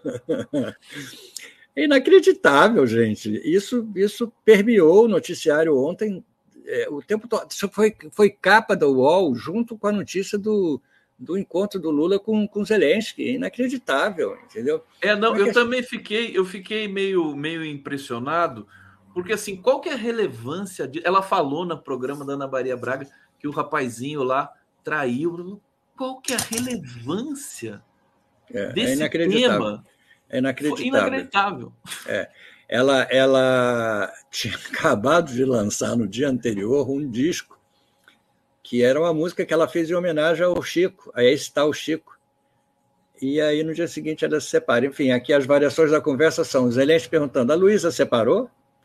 Quem leva, Flá ou São Paulo? Quem mandou matar Marielle? Quem vai para o STF? Aliás, oh, maravilha. A suíte ficou maravilhosa.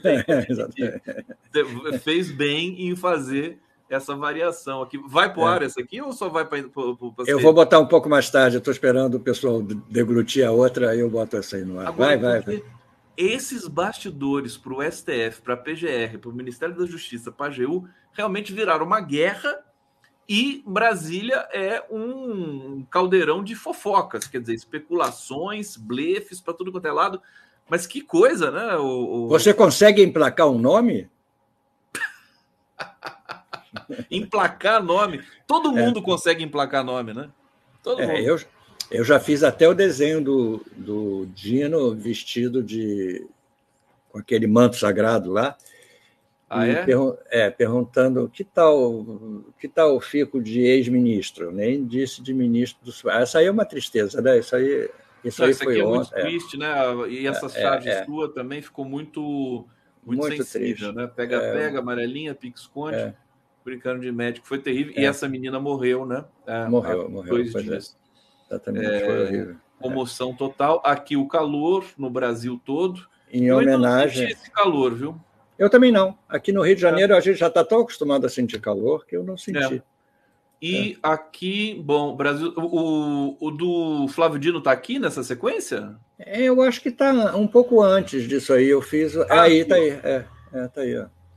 Tal eu fico de ex-ministro, exatamente. Ele está lá, só esperando. Ontem ele citou o Zeca Pagodinho. É, vou para onde a vida, me, levar. me levar. É, deixa a vida me levar. Vamos ver. É, você podia fazer vida... ele dançando com o Zeca Pagodinho do lado, assim. deixa a vida me levar. Gente, a é Dilma tanta... que gostava dessa música. É, é tanta ideia que realmente é, é difícil, né? A gente precisa ter uma rede alternativa. De, eu, eu até uso as minhas redes, porque não dá para o 247 publicar tudo que eu mando, entendeu? Mas é, a rede alternativa é importante, porque uma, um canal só não dá você tem o Twitter, você tem o Facebook, você tem Sim. o Instagram. Sim. São Meu. três redes é, é, importantes. É, São três que dá uma visibilidade muito boa, mas a do 247 é sempre muito grande, entendeu? Então, é, é, por exemplo, o Instagram do 247 dá uma visibilidade muito boa, o Twitter dá uma visibilidade muito boa. E a home mesmo eu não sei porque a gente não fica sabendo. É. Mas eu acho é... que, uh, enfim, tem que buscar esses meios, né? Porque realmente você produz muito mais, né? E acaba, algumas acabam. É muita ideia, é muita coisa. Eu me é... lembro quando você deu, deu um, um, combustível no meu Instagram, quando a gente começou a trabalhar junto, e você deu um combustível. Eu estou com 21 mil seguidores, entendeu? No, no, no Instagram aumentei de 19 para 21, aumentei 2 mil nos últimos meses, entendeu? Com, uhum. essas, com essas histórias todas. Mas é importante voltar a dar um, um, upgrade sempre nesse, porque é uma rede importante, né? O Instagram é, é, um, é um pessoal muito legal. Miguel Paiva, deixa eu ver aqui o que, que nós temos. O que, que, que te chamou a atenção? Você quer falar um pouco sobre sobre essa questão do, do Zelensky, do encontro com Lula, deu o que falar, da, da Não, eu, eu... da nossa mídia com a é, é... com que o Lula levou todos os todos os compromissos em Nova York, inclusive brincando com a imprensa, né, que foi uma coisa fantástica. É, eu acho que a mídia é, é muito infantil em, em, certos aspectos, apesar de ter algumas coisas é, é, algumas pessoas mais, mais velhas nessa história, é muito infantil nesse negócio de achar que o Lula, o que que, o que, que simboliza o Lula criticar a Rússia? Não significa que ele, ele critica a guerra, ele está sendo contra a guerra, mas eu não assumiria publicamente uma posição defendendo o Zelensky, juro por Deus, apesar de achar, achar o Putin um maluco, que não merece o menor crédito, eu não confiar nele, eu, não, eu jamais é, é, daria uma declaração defendendo o Zelensky, porque eu não defendo o Zelensky. Eu acho que o Zelensky é uma figura muito discutível. E que o Lula está fazendo é exatamente isso. Ele está dando a opinião dele, gente. Se ele fosse a favor da guerra, como são os americanos, como é o Globo, como é o Estadão, como é o. Todos são a favor da, da, da guerra. E disso ninguém fala. Entendeu? O dinheiro que está se gastando, os trilhões que o Biden já, já deu para a Ucrânia, Agora, o, a justiça americana, o Senado, a Suprema Corte, sei lá, que está querendo prestação de contas. O Zelensky está até aqui de mágoa, entendeu? Porque realmente ele deve estar tá muito mal. Você vê que pela cara dele, ele não está feliz. Agora parece que houve um ataque enorme à Ucrânia ontem ou hoje de manhã, entendeu? É, na, na guerra. A guerra não é um bom negócio. E parece que ontem houve uma análise dizendo que vai durar, deve durar mais seis ou sete anos. É uma loucura, isso vai acabar, vai acabar com todos os países. Vai acabar com a Ucrânia, vai acabar com a Rússia, vai acabar com tudo. Alguém ser a favor de uma guerra hoje em dia é inacreditável.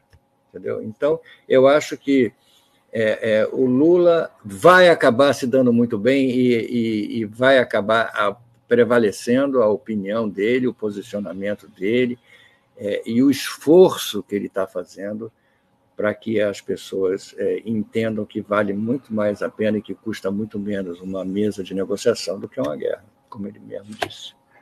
Miguel Paiva, é isso. O Lula, o discurso dele é inatacável. Não dá para é. criticar é. o discurso do Lula na ONU, a, a bandeira brasileira, a bandeira que a diplomacia está levando para o mundo todo. O Lula Exatamente. trazendo isso, quer dizer, se gasta-se não sei quantos, acho que é 20 trilhões, é algo uma, é, não, é, é um valor monumental com guerra. Fora as vidas, fora as vidas. E, e, e, de combate à desigualdade e fome não se gasta, sei lá, é, 100 bilhões. Então, é, eu acho que o caminho está certo. Vamos, vamos torcer agora. Eu acho que a gente torce bem, né? É, é. Nesse sentido, a gente está bem representado porque Lula, Lula e Celso Amorim juntos é uma, é uma coisa impressionante. Né? É uma dupla do barulho, né? Eles vão para cima, né? O Celso está é. melhor ainda do que antes também. Os é. dois estão melhores, né? Estão é mais experientes, né? O é. Celso está com tanta energia, é impressionante. Essa, muito bom, essa muito bom. toda aí. Miguel Pai. Valeu, gente.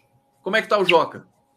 Joca tá Desceu para almoçar, né? Essa hora ele almoça. Almoçar, né? Agora você vai também, né?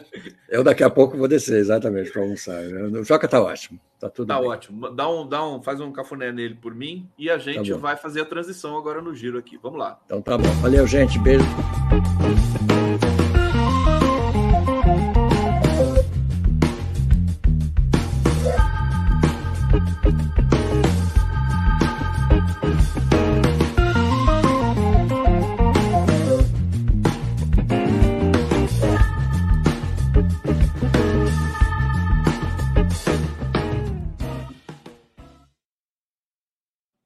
Aí a nossa vinheta do like. Eu tenho o prazer de receber Laura Greenhalgh. Seja muito bem-vinda aqui ao nosso Giro das Onze. Vai falar um pouquinho sobre essas atividades aí, para a gente impedir né, que, que o fascismo ainda permaneça no nosso horizonte. Afinal de contas, nós vencemos o fascismo. Como disse a Márcia Tiburi agora há pouco aqui, achei fantástico essa, essa leitura. Né? Quando o fascismo cai, as verdades começam a aparecer de maneira é, é, é, muito forte, né, Laura? Tudo bom? Seja bem-vinda aqui. O que, que, você acha dessa ideia da verdade Tudo aparecendo? Bom. É, eu acho que a, a, ideia tem de bom. Primeiro, deixa eu te dizer que é um prazer, é uma honra estar aqui com você no Giro das Onze e, e também uma alegria comentar, pegar um gancho com a minha querida Márcia, né? É, sim, eu acho que as verdades começam a aparecer, mas, por outro lado, também tem uma insistência do apagamento da história. Né? É, eu acho que tem as duas coisas. Eu acho que as verdades aparecem, mas aí essa turma esquisita, né? essa extrema-direita, ela gosta de apagar a história. Gosta de, de vez em quando, evocar né, aqueles fantasmas é, que a gente gostaria de ver sepultados de uma vez por todas, né? E começam a, a trazer de volta isso, né? Então, eu acho que é um, é um trabalho permanente nosso, né? De de estar tá toda hora tentando é, trazer a verdade atrás da verdade e, e, combater esse apagamento, essa tentativa de apagamento eu fico muito preocupada, sabe, Gustavo, com, com as gerações mais jovens, né? que estão aí e estão recebendo esses conteúdos malucos aí pelas redes sociais, essa coisa toda. E é terrível, né? Porque é, são essas guerras, né? batalhas de narrativas, né? Esse termo que a gente já está até um pouco cansado de usar, mas é isso mesmo que se trata, né? É uma frequente batalha de narrativas e, e isso alcança os mais jovens, sabe? Que não viveram determinados capítulos da nossa história. É, então a gente parece que, parece que os mais jovens, adolescentes, indo até uma faixa aí dos 24, até por algumas pesquisas que saíram pela Quest, é, eles, eles são não imunes, mas eles eles estão querem ficar fora dessa, dessa guerra suja, né?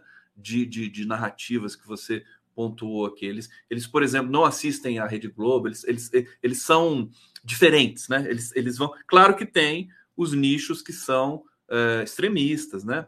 É, mas eu acho que eu tenho muita fé que a, a, nossa geração melhore a situação, até porque vai aprendendo também, né, Laura, com uh, as crises, os traumas, né? Deixa eu apresentar para vocês, para quem não conhece Laura Greenhalgh, é, prazer imenso aqui de receber, uma honra para a gente.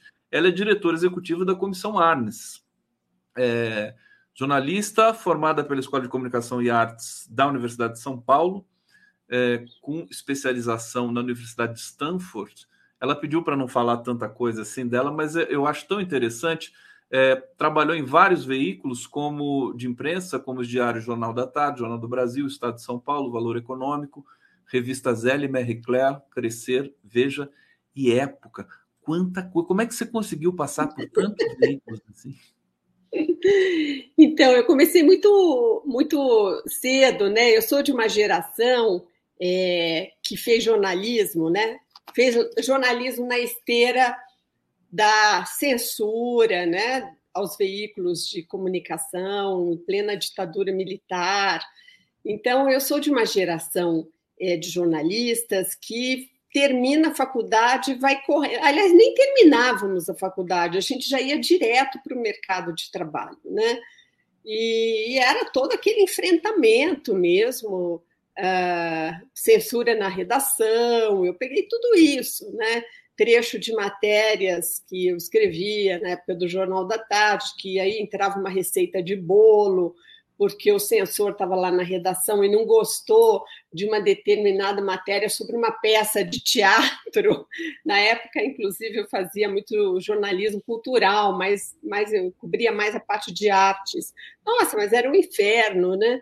Então, é, eu, eu, eu acho que eu passei por tantos veículos, porque eu sou parte dessa geração é, que foi para o trabalho, e foi para o trabalho, e foi para o enfrentamento, e, e foi, foi, é, como é que eu vou dizer, fomos assim tragados também pelo processo de redemocratização no Brasil. Então, acho que foi assim, eu consegui pegar uma época bastante dinâmica aí da, do jornalismo, da chamada grande imprensa, né, que hoje não está com esse dinamismo todo, no meu entender é, é, o campo é bem menor, né? Mas, por outro lado, outros, é, outros veículos novos, alternativos, estão aparecendo. Enfim, é, a dinâmica continua. Né? Mas é por isso que eu, é, que eu passei por tantas redações. Né? E, e, e, foi muito legal, porque passei por jornais, passei por revistas femininas, é, Sempre com pautas, é, algum tipo de pauta mais caro a sua atuação? Direitos humanos, mulheres? Sim, é, eu sempre tive esse, esse bom viés, não é? é? Porque sempre as pautas, as temáticas sociais sempre me pegaram muito. É, da metade para frente da minha, dos meus aí meu Deus, quantos anos de jornalismo eu tenho, né? Dos, dos, meus mais de 40 anos de jornalismo, metade desse período é um período que é, é uma parte da carreira que se volta mais para as temáticas sociais, para as questões de direitos humanos, para a questão de gênero, mulheres, trabalhei muito com essa temática também. E então isso vai se aguçando, né? Isso também a gente vai mudando um pouco ao longo da carreira, né? E, e, quando eu falo assim, eh, eu, eh, por exemplo, você falou que eu fiz, estudei em Stanford, eu fiz uma especialização em Stanford é, na área de revistas, que é uma coisa que eu sempre gostei muito de fazer, sabe? É, de criar revistas e editar revistas, e fiz isso em várias, né? É, conhecidas tal mas foi um momento assim que saí para estudar um pouco, sabe? Porque meu trabalho todo foi levantar de manhã, vou para a redação, criei meus filhos assim nessa toada, né? De onde está a mamãe? Mamãe está na redação, atendi o telefone, era fonte querendo falar. Então é isso, né? Mas a, a, a temática, as temáticas sociais e a questão dos direitos humanos foi me pegando é, de uma maneira que por onde eu passei nas últimas décadas era era esse compromisso era era forte comigo. Às vezes me criando muitos problemas nas Aliás, redações.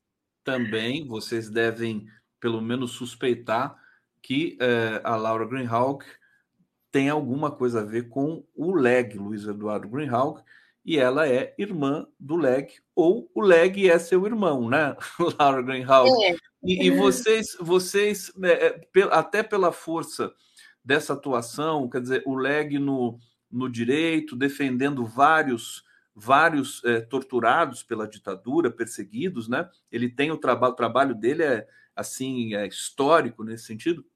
Vocês tinham uma, uma relação também, é, né, enfim, no, debate de Brasil, nesse, nesse período que você trabalhou em tantos veículos e ele na, na no campo do direito?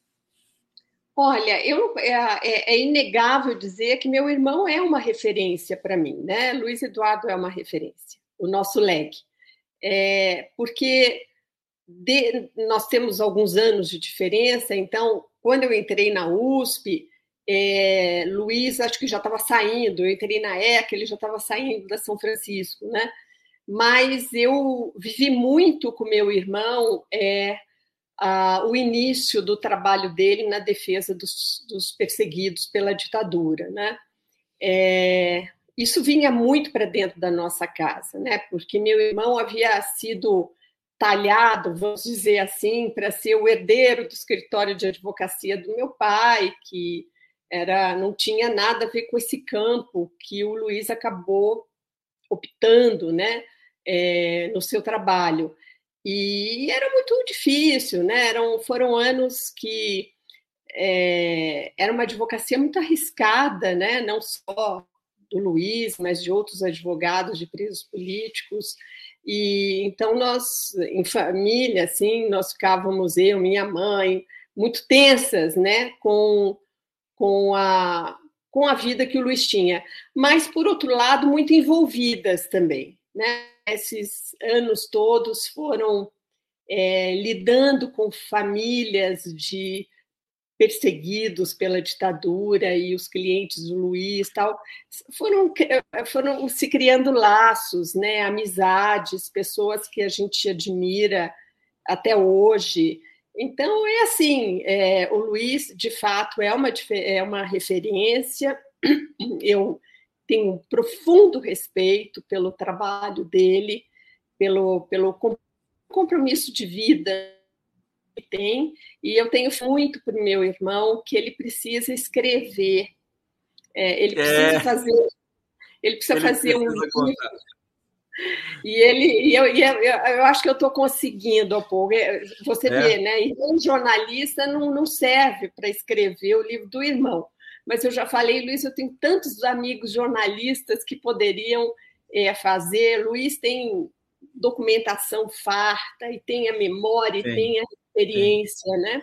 Não, Isso... e o Leg, eu vou, eu vou ter que confessar aqui, porque eu entrevistei o Leg algumas vezes e eu adoro o, o Luiz Eduardo Greenhalgh, ele uhum. tem uma característica na fala dele, ele, ele fala assim, meio que um tom meio de lamúria musical, alguma coisa assim. Tanto que ele, ele que anunciou a, a, candidatura do Haddad, acho que quando o Lula estava preso, né?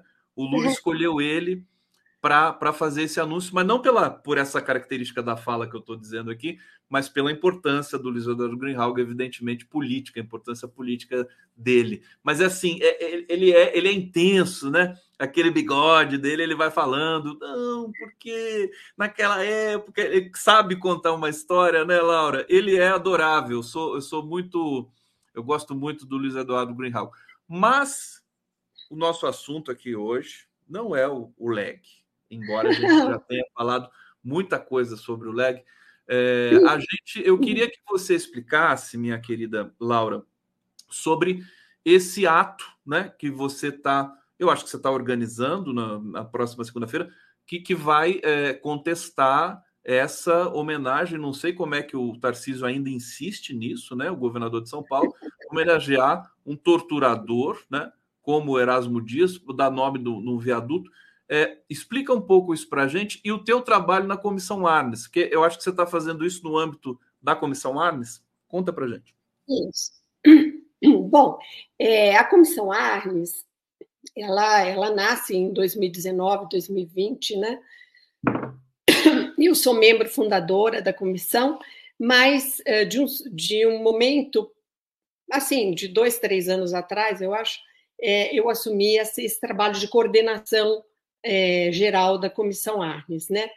E até estou assim bastante, estou meio afastada do jornalismo, atuando muito pouco no jornalismo, morrendo de saudade do jornalismo, mas eu acho que eu tenho esse compromisso com esse grupo que eu ajudei a fundar e de pessoas muito, muito, muito comprometidas com os direitos humanos, né? Então, e uma das áreas da Comissão Arnes é exatamente a questão de memória, verdade justiça, né? E foi nós, como boa parte da grande parte da nossa sociedade, é, viu com perplexidade essa essa homenagem a Erasmo Dias, né? Que foi deputado, foi é, secretário de segurança aqui em São Paulo, né? Um personagem assim que a gente pode falar mais, mas um personagem de triste memória, vamos dizer assim. E quando surgiu essa homenagem, nós conversando na comissão Arnes, nós falamos: olha, a PUC costuma fazer todos os anos um ato é, relembrando a invasão da PUC pelas tropas do Erasmo Dias em 1977, né? uma invasão extremamente violenta, uma página triste né, da nossa história. E, e a PUC faz muito correta da Universidade Pontifícia, que é isso faz parte da formação dos seus alunos. Né? Eu tenho dois filhos advogados que se formaram pela PUC. E eles sempre falaram da invasão da PUC, embora muito mais jovens, né? aquilo estava presente na formação deles. Na comissão Arnes, nós falamos assim: poxa, por que, que esse ano a gente não soma forças com a PUC para que nós façamos um ato é, bonito, um ato muito significativo, neste momento em que o, o, o, o agente da repressão, o agente maior da repressão sofrida pelos estudantes, pelos funcionários e professores da PUC em 1977, este agente, este torturador, está sendo é, homenageado pelo governador de São Paulo. Então, a Comissão Arnes procurou a reitoria da PUC, procuramos ali já imediatamente o Instituto Vladimir Herzog, que veio conosco também, e nós começamos a, a fazer um núcleo de entidades promotoras desse ato, que se chama Lembrar é Resistir, é, que vai acontecer na segunda-feira agora lá no Tucarena, né? É, então nós somos montando... Tucarena é, é, o Teatro Tuca, né? Não é o Tucão. É o Tucão. É o teatro maior em forma de arena, né? Que tem ali entrada pela Rua Bartira, descendo. Uh, é um teatro menor, mas muito, muito, muito uh, emblemático também, muito acolhedor. E aí nós nos juntamos para refletir, né? Embora a PUC todos os anos é, faça essa, essa esse ato de memória, é, o que mais nós gostaríamos de agregar na versão deste ano do, do, do ato, né? E ficou muito claro para nós, Gustavo, que é, a brutalidade do passado, a violência do passado, ela, ela se mantém, ela tem canais de continuidade na nossa, no nosso Brasil de hoje. Né? É, nós acabamos de sair de um período em que a defesa da democracia se colocou de uma maneira urgente né, diante de nós. Vimos aí a tentativa de golpe, estamos vendo aí o julgamento dos implicados, que não era uma coisa uma coisa orquestrada, não é? Enfim, as apurações estão acontecendo e sucedendo e uh, Lula até uh, agora em viagem na ONU ele diz uma frase no belo discurso que o presidente proferiu. Ele fala: Eu estou aqui hoje graças à democracia do meu país. Então, ali foi necessário um trabalho, uma junção de forças muito forte, é, de fato, muito vigorosa, para a gente é, fazer esse enfrentamento é, de um projeto autoritário, fascista, que estava vindo por aí. Então, o ato da PUC, ele não vai, ele vai falar muito dos atos, da, da, dos fatos que, a, que, ocorreram em 1977. Que ocorreram no passado. Que ocorreram Perfeito. no passado, mas fazendo uma ponte com o Brasil de hoje, né? com a necessidade que nós temos de, de defender a nossa democracia a necessidade ainda que nós temos de denunciar graves violações de direitos humanos, que inclusive estão acontecendo no nosso Estado, no, sob o comando do atual governador. E eu estou falando aqui da, dessa operação Escudo, já com dezenas de mortos, não é? é? A gente tem visto isso, a gente tem visto pelo Brasil essa violência é, estrutural que acaba é, atingindo grupos que nós sabemos que são alvos, né? São grupos é, que são targets, são alvos indígenas, né? população negra, pobre, periférica, juventude. Então, o, no... o nosso Brasil hoje é, a democracia, defender a democracia é ter que enfrentar todas essas, essas paradas. O tempo aí, né? todo, né? Não, não parar nenhum momento assim, achando que não, agora está tudo bem, vencemos a ditadura, né? Não é assim, né? Aliás, não. deixa antes, eu quero entrar com você numa questão até conceitual aí do período histórico que a gente está experimentando nesse momento no Brasil. É, mas eh, eh, antes, antes eu quero, eh, até para fortalecer o convite às pessoas a participarem desse evento, né, no Tucarena. Então, eu queria que você fizesse o chamamento para as pessoas, dando aí mais uma vez aí o horário também do evento, e, e, e vocês vão. Portanto, o, o, o, dia da invasão da PUC, em 77, foi 77? É 22 foi, de setembro? 22 de setembro. 22 então, de setembro. Vocês vão fazer no dia 23, um dia depois, né? Não, nós vamos fazer no dia 25, segunda-feira. Ah, no 25, é. desculpa, é verdade, segunda-feira. 22 é amanhã. Então, é, eu vou falar um pouquinho do ato, sim, que isso é fundamental.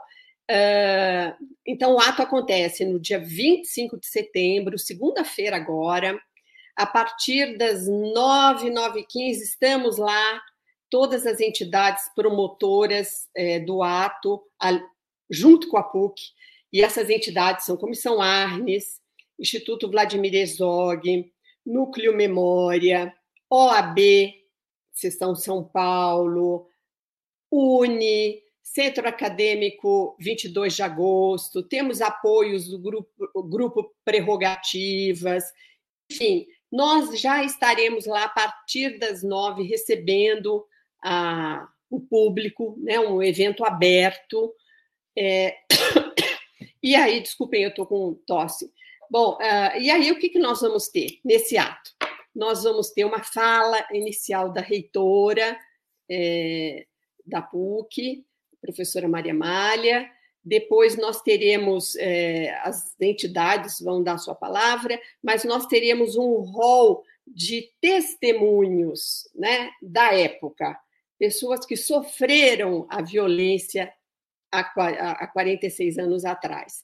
Depois teremos uma coisa muito interessante, que é os estudantes é, do 22 do Centro Acadêmico 22 de agosto, ao lado de partidos políticos, é, PT, PDT, PSOL, entraram com uma DIN, né, numa ação de direta de inconstitucionalidade no Supremo, para contra essa homenagem que está sendo feita ao Coronel Erasmo Dias.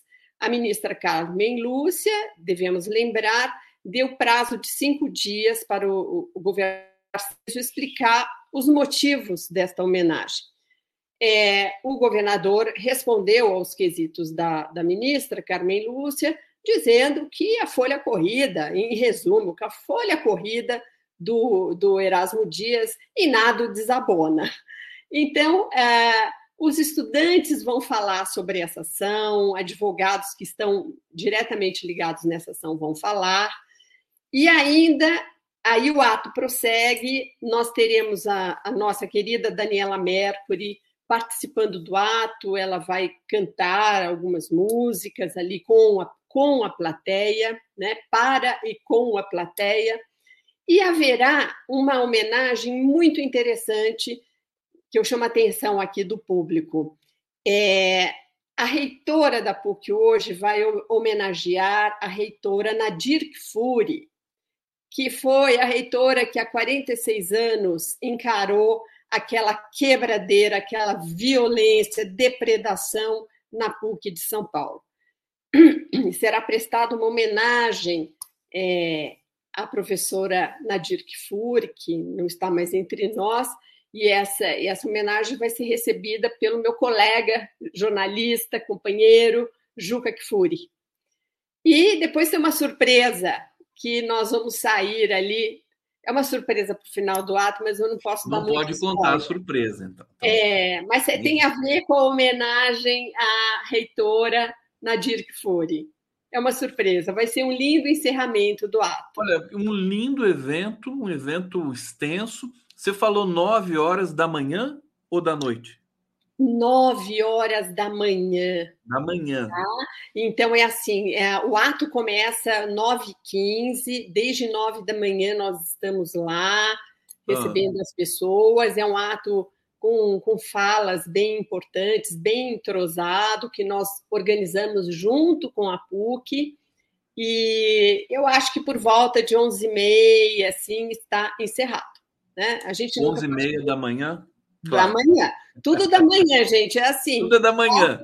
O ato é matinal, é um ato muito voltado para os estudantes.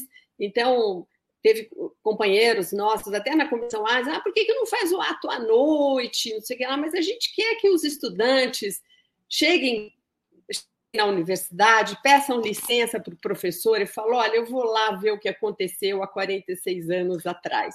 Então, é um ato cujo, cujo horário é muito em função da agenda dos estudantes. Laura, vai ter um momento especial que vocês vão é, se dirigir ao governador com relação a esse, esse fato, esse episódio aí do, da homenagem que ele vai fazer? Tem um momento especial para isso? Olha, já, já eu acho que não. Eu acho que essa parte do governador vai estar muito bem eh, tratada pelos uh, estudantes que entraram com essa ação uh, de inconstitucionalidade, né? E o advogado da ação, isso vai estar tratado lá. Nós também não queremos, nós também não queremos transformar esse ato é, Gustavo, numa coisa assim, não, agora nós vamos fazer assim um ato muito forte, pirracento contra esse governador, uhum. é, contra que, essa homenagem que ele fez. Eu acho assim, nós, todos nós sabemos, todos o ato sabemos, por si, desculpa te interromper, mas por si o ato já já é muito eloquente com relação ao que é foi o Erasmo Dias. Né? Porque, olha, no ato vai ter a exibição de um o vídeo compacto sobre o que aconteceu na época. Então, é assim, não, não, não tem criação, não tem invenção. Olha, que isso aqui aconteceu aqui nesse espaço há 46 anos atrás. Portanto, causa perplexidade que as respostas do governador ao questionamento da ministra Carmen Lúcia sejam nesse tom, não, ele fez relevantes serviços, nada o desabona. Isso é desconhecer a história, é negar a história, né? Então é isso. O que nós vamos fazer é estar juntos com a PUC neste ano para celebrar, né, para marcar essa a memória desta invasão do campus da Monte Alegre. Então nós nós entidades promotoras estamos juntos com eles. Achamos que a PUC faz muito bem de a cada ano é, marcar essa data. Isso é, é isso é algo formador para a comunidade puquiana. E vamos falar disso que a gente já falou um pouco aqui, né? É, defender a nossa democracia. Aliás, é, Laura, só para lembrar, né, a importância dos eventos. Eu estou lembrando da PUC aqui porque eu participei de alguns desses eventos na, na no momento mais difícil da nossa história, que o Bolsonaro poderia continuar na presidência, né? Então, muitos eventos pela democracia. O Lula, inclusive, participou de um, né, do, do último que a PUC fez, é, e esses eventos que transcorreram pelo Brasil todo, né? É, como você falou aí, das, das entidades que estão juntas aí nesse evento em especial. Estão todos convidados aqui para o Tucarena na segunda-feira, dia 25, a partir das nove da manhã é, para esse evento importante. Deixa eu trazer comentários. A gente está chegando no fim do nosso do nosso encontro aqui. Ó, oh, o Floresta Fernandes está te mandando um abraço, viu? Oh, meu querido amigo. Que, que, é seu amigo, que te conhece da, do Jornal da Tarde, né? Ixi, muito tempo, é isso mesmo. Começamos juntos, conversamos juntos. Olha só, que bonito isso aqui, que bacana. Deixa eu pegar comentários aqui. O Sem Brasil. Obrigado, Lula, por fortalecer as instituições.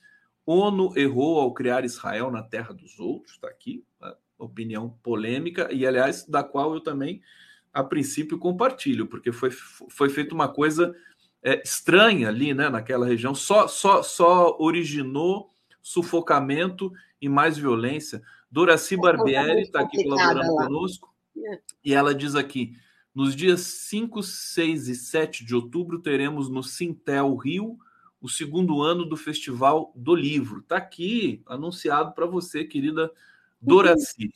Para terminar, Laura, é, a gente está. Eu, eu me, me, lembro tanto do, do, trabalho que seu irmão também desenvolveu, o Luiz Eduardo Greenhalgh, pela anistia, né? Foi uma coisa que, na qual ele se envolveu muito. É, e a sensação que eu tenho, é, embora não tenha vivido tão de perto a ditadura militar, mas que a gente só está começando a superar, a virar essa página da ditadura militar agora, né? Depois dessa desse terremoto catastrófico que foi um ex-capitão chegar à presidência da República no Brasil por vias estranhas, contestáveis, ainda que reconheçamos que, seja, que sejam democráticas. Qual que é a sua sensação? Porque a gente vai vendo verdades aparecendo, inclusive no, no bojo ali das Forças Armadas Brasileiras. Né? Agora mesmo a notícia aqui de que o ministro da Defesa, Zé Múcio Monteiro, convidou os três comandantes para falar sobre esse episódio aí da delação do Mauro Cid, né? Como é que você vê esse momento? Você concorda que talvez agora a gente tenha a oportunidade de superar de vez realmente as feridas da ditadura militar? Eu acho que é eu acho que a gente está num bom processo, eu diria agora. Uh, o que a gente passou nos últimos anos não foi brincadeira, não é? Não foi brincadeira, foi uma, uma tentativa de desconstruir é, institucionalmente esse país, como eu nunca vi, não é? Eu nunca vi. Foi uma coisa muito séria, né? De desacreditar os poderes constituídos, e, e tudo isso acontecendo ao mesmo tempo em que essas campanhas, né, de propagadoras de ódio, de desinformação, iam jogando os brasileiros um, uns contra os outros, sabe? Acho que foi uma coisa, foi muito séria e, e, hoje eu acho que todos nós podemos de manhã acordar e respirar aliviados, porque parece que o pior já passou. Agora, de fato, a gente vê aí o comprometimento né, de setores com todo esse projeto maluco, golpista, é, neofascista, que estava tentando ocupar o espaço aqui no Brasil. Eu acho que isso é um processo, né? Eu acho que é um processo. Uh, eu vejo que na parte do governo Lula uh, ele, ele tem sido extremamente o presidente tem sido extremamente cauteloso, é, cauteloso sem ser medroso, né? Tem está sendo firme, mas está sendo muito responsável nesse processo. Ah, as investigações estão acontecendo, né? Nos seus diferentes, eh, nas suas diferentes instâncias, Polícia Federal está trabalhando. É, tem todo um trabalho hoje dentro da Polícia Rodoviária Federal que está sendo feito é, os tribunais estão funcionando. Então, isso que nós estamos vendo é, de fato, as instituições funcionarem. Né? É, inclusive, o presidente nem está se manifestando mais sobre isso. Depois daquele horroroso, aquela coisa inacreditável do 8 de janeiro, Sim. ele toca o seu governo e deixa as instituições funcionarem. Né? É, então, é isso que o Brasil está tá, tá, tá vivendo nesse momento. Né? Evidentemente que a fotografia não está bem para alguns, para alguns setores e para alguns personagens, não está bem, mas isso faz parte, né? A verdade está vindo, as, instituições estão firmes, estão é, funcionando, e a gente tem que, de novo, preservar a nossa democracia. Poxa, eu sou de uma de uma geração que passou, entrei criança na ditadura e saí dela adulta, mãe de filhos, entendeu? Então é, é horrível, a gente sabe o que é isso, né? Nós já vivemos isso. E, e ainda esse ajuste de contas com o passado, que o Brasil não pôde fazer inteiramente, isso vai acaba sendo feito, né? Isso acaba passos vão sendo dados, contradições vão aparecendo ali, então é, isso tem que ser feito. Agora é, é, um processo, é um processo que a gente não pode voltar para trás, sabe? Perfeitamente. caminhar passo a passo e o rumo Contínuo. é bom. Eu acho que a população brasileira, inclusive, começou a entender isso, é, é, felizmente, depois de todo esse trauma. Laura Greenhalgh, Agradecer demais Imagina. sua presença aqui, tão luminosa, carinhosa. Obrigado, sucesso no evento. Obrigada. É, manda, manda um beijo para o Juca Kfouri, também é um outro querido aqui de todos nós. É, um querido. A gente vai encerrando esse Giro das Onze, agradecendo a todos que nos acompanharam aqui. Amanhã estaremos de volta. Beijo para você. Muito querida. obrigada e espero segunda de manhã todos os amigos. É um ato de amigos, para amigos. Vamos lá. Tá Vamos bom? lá. Tucarena, segunda-feira. Valeu, gente. Tchau.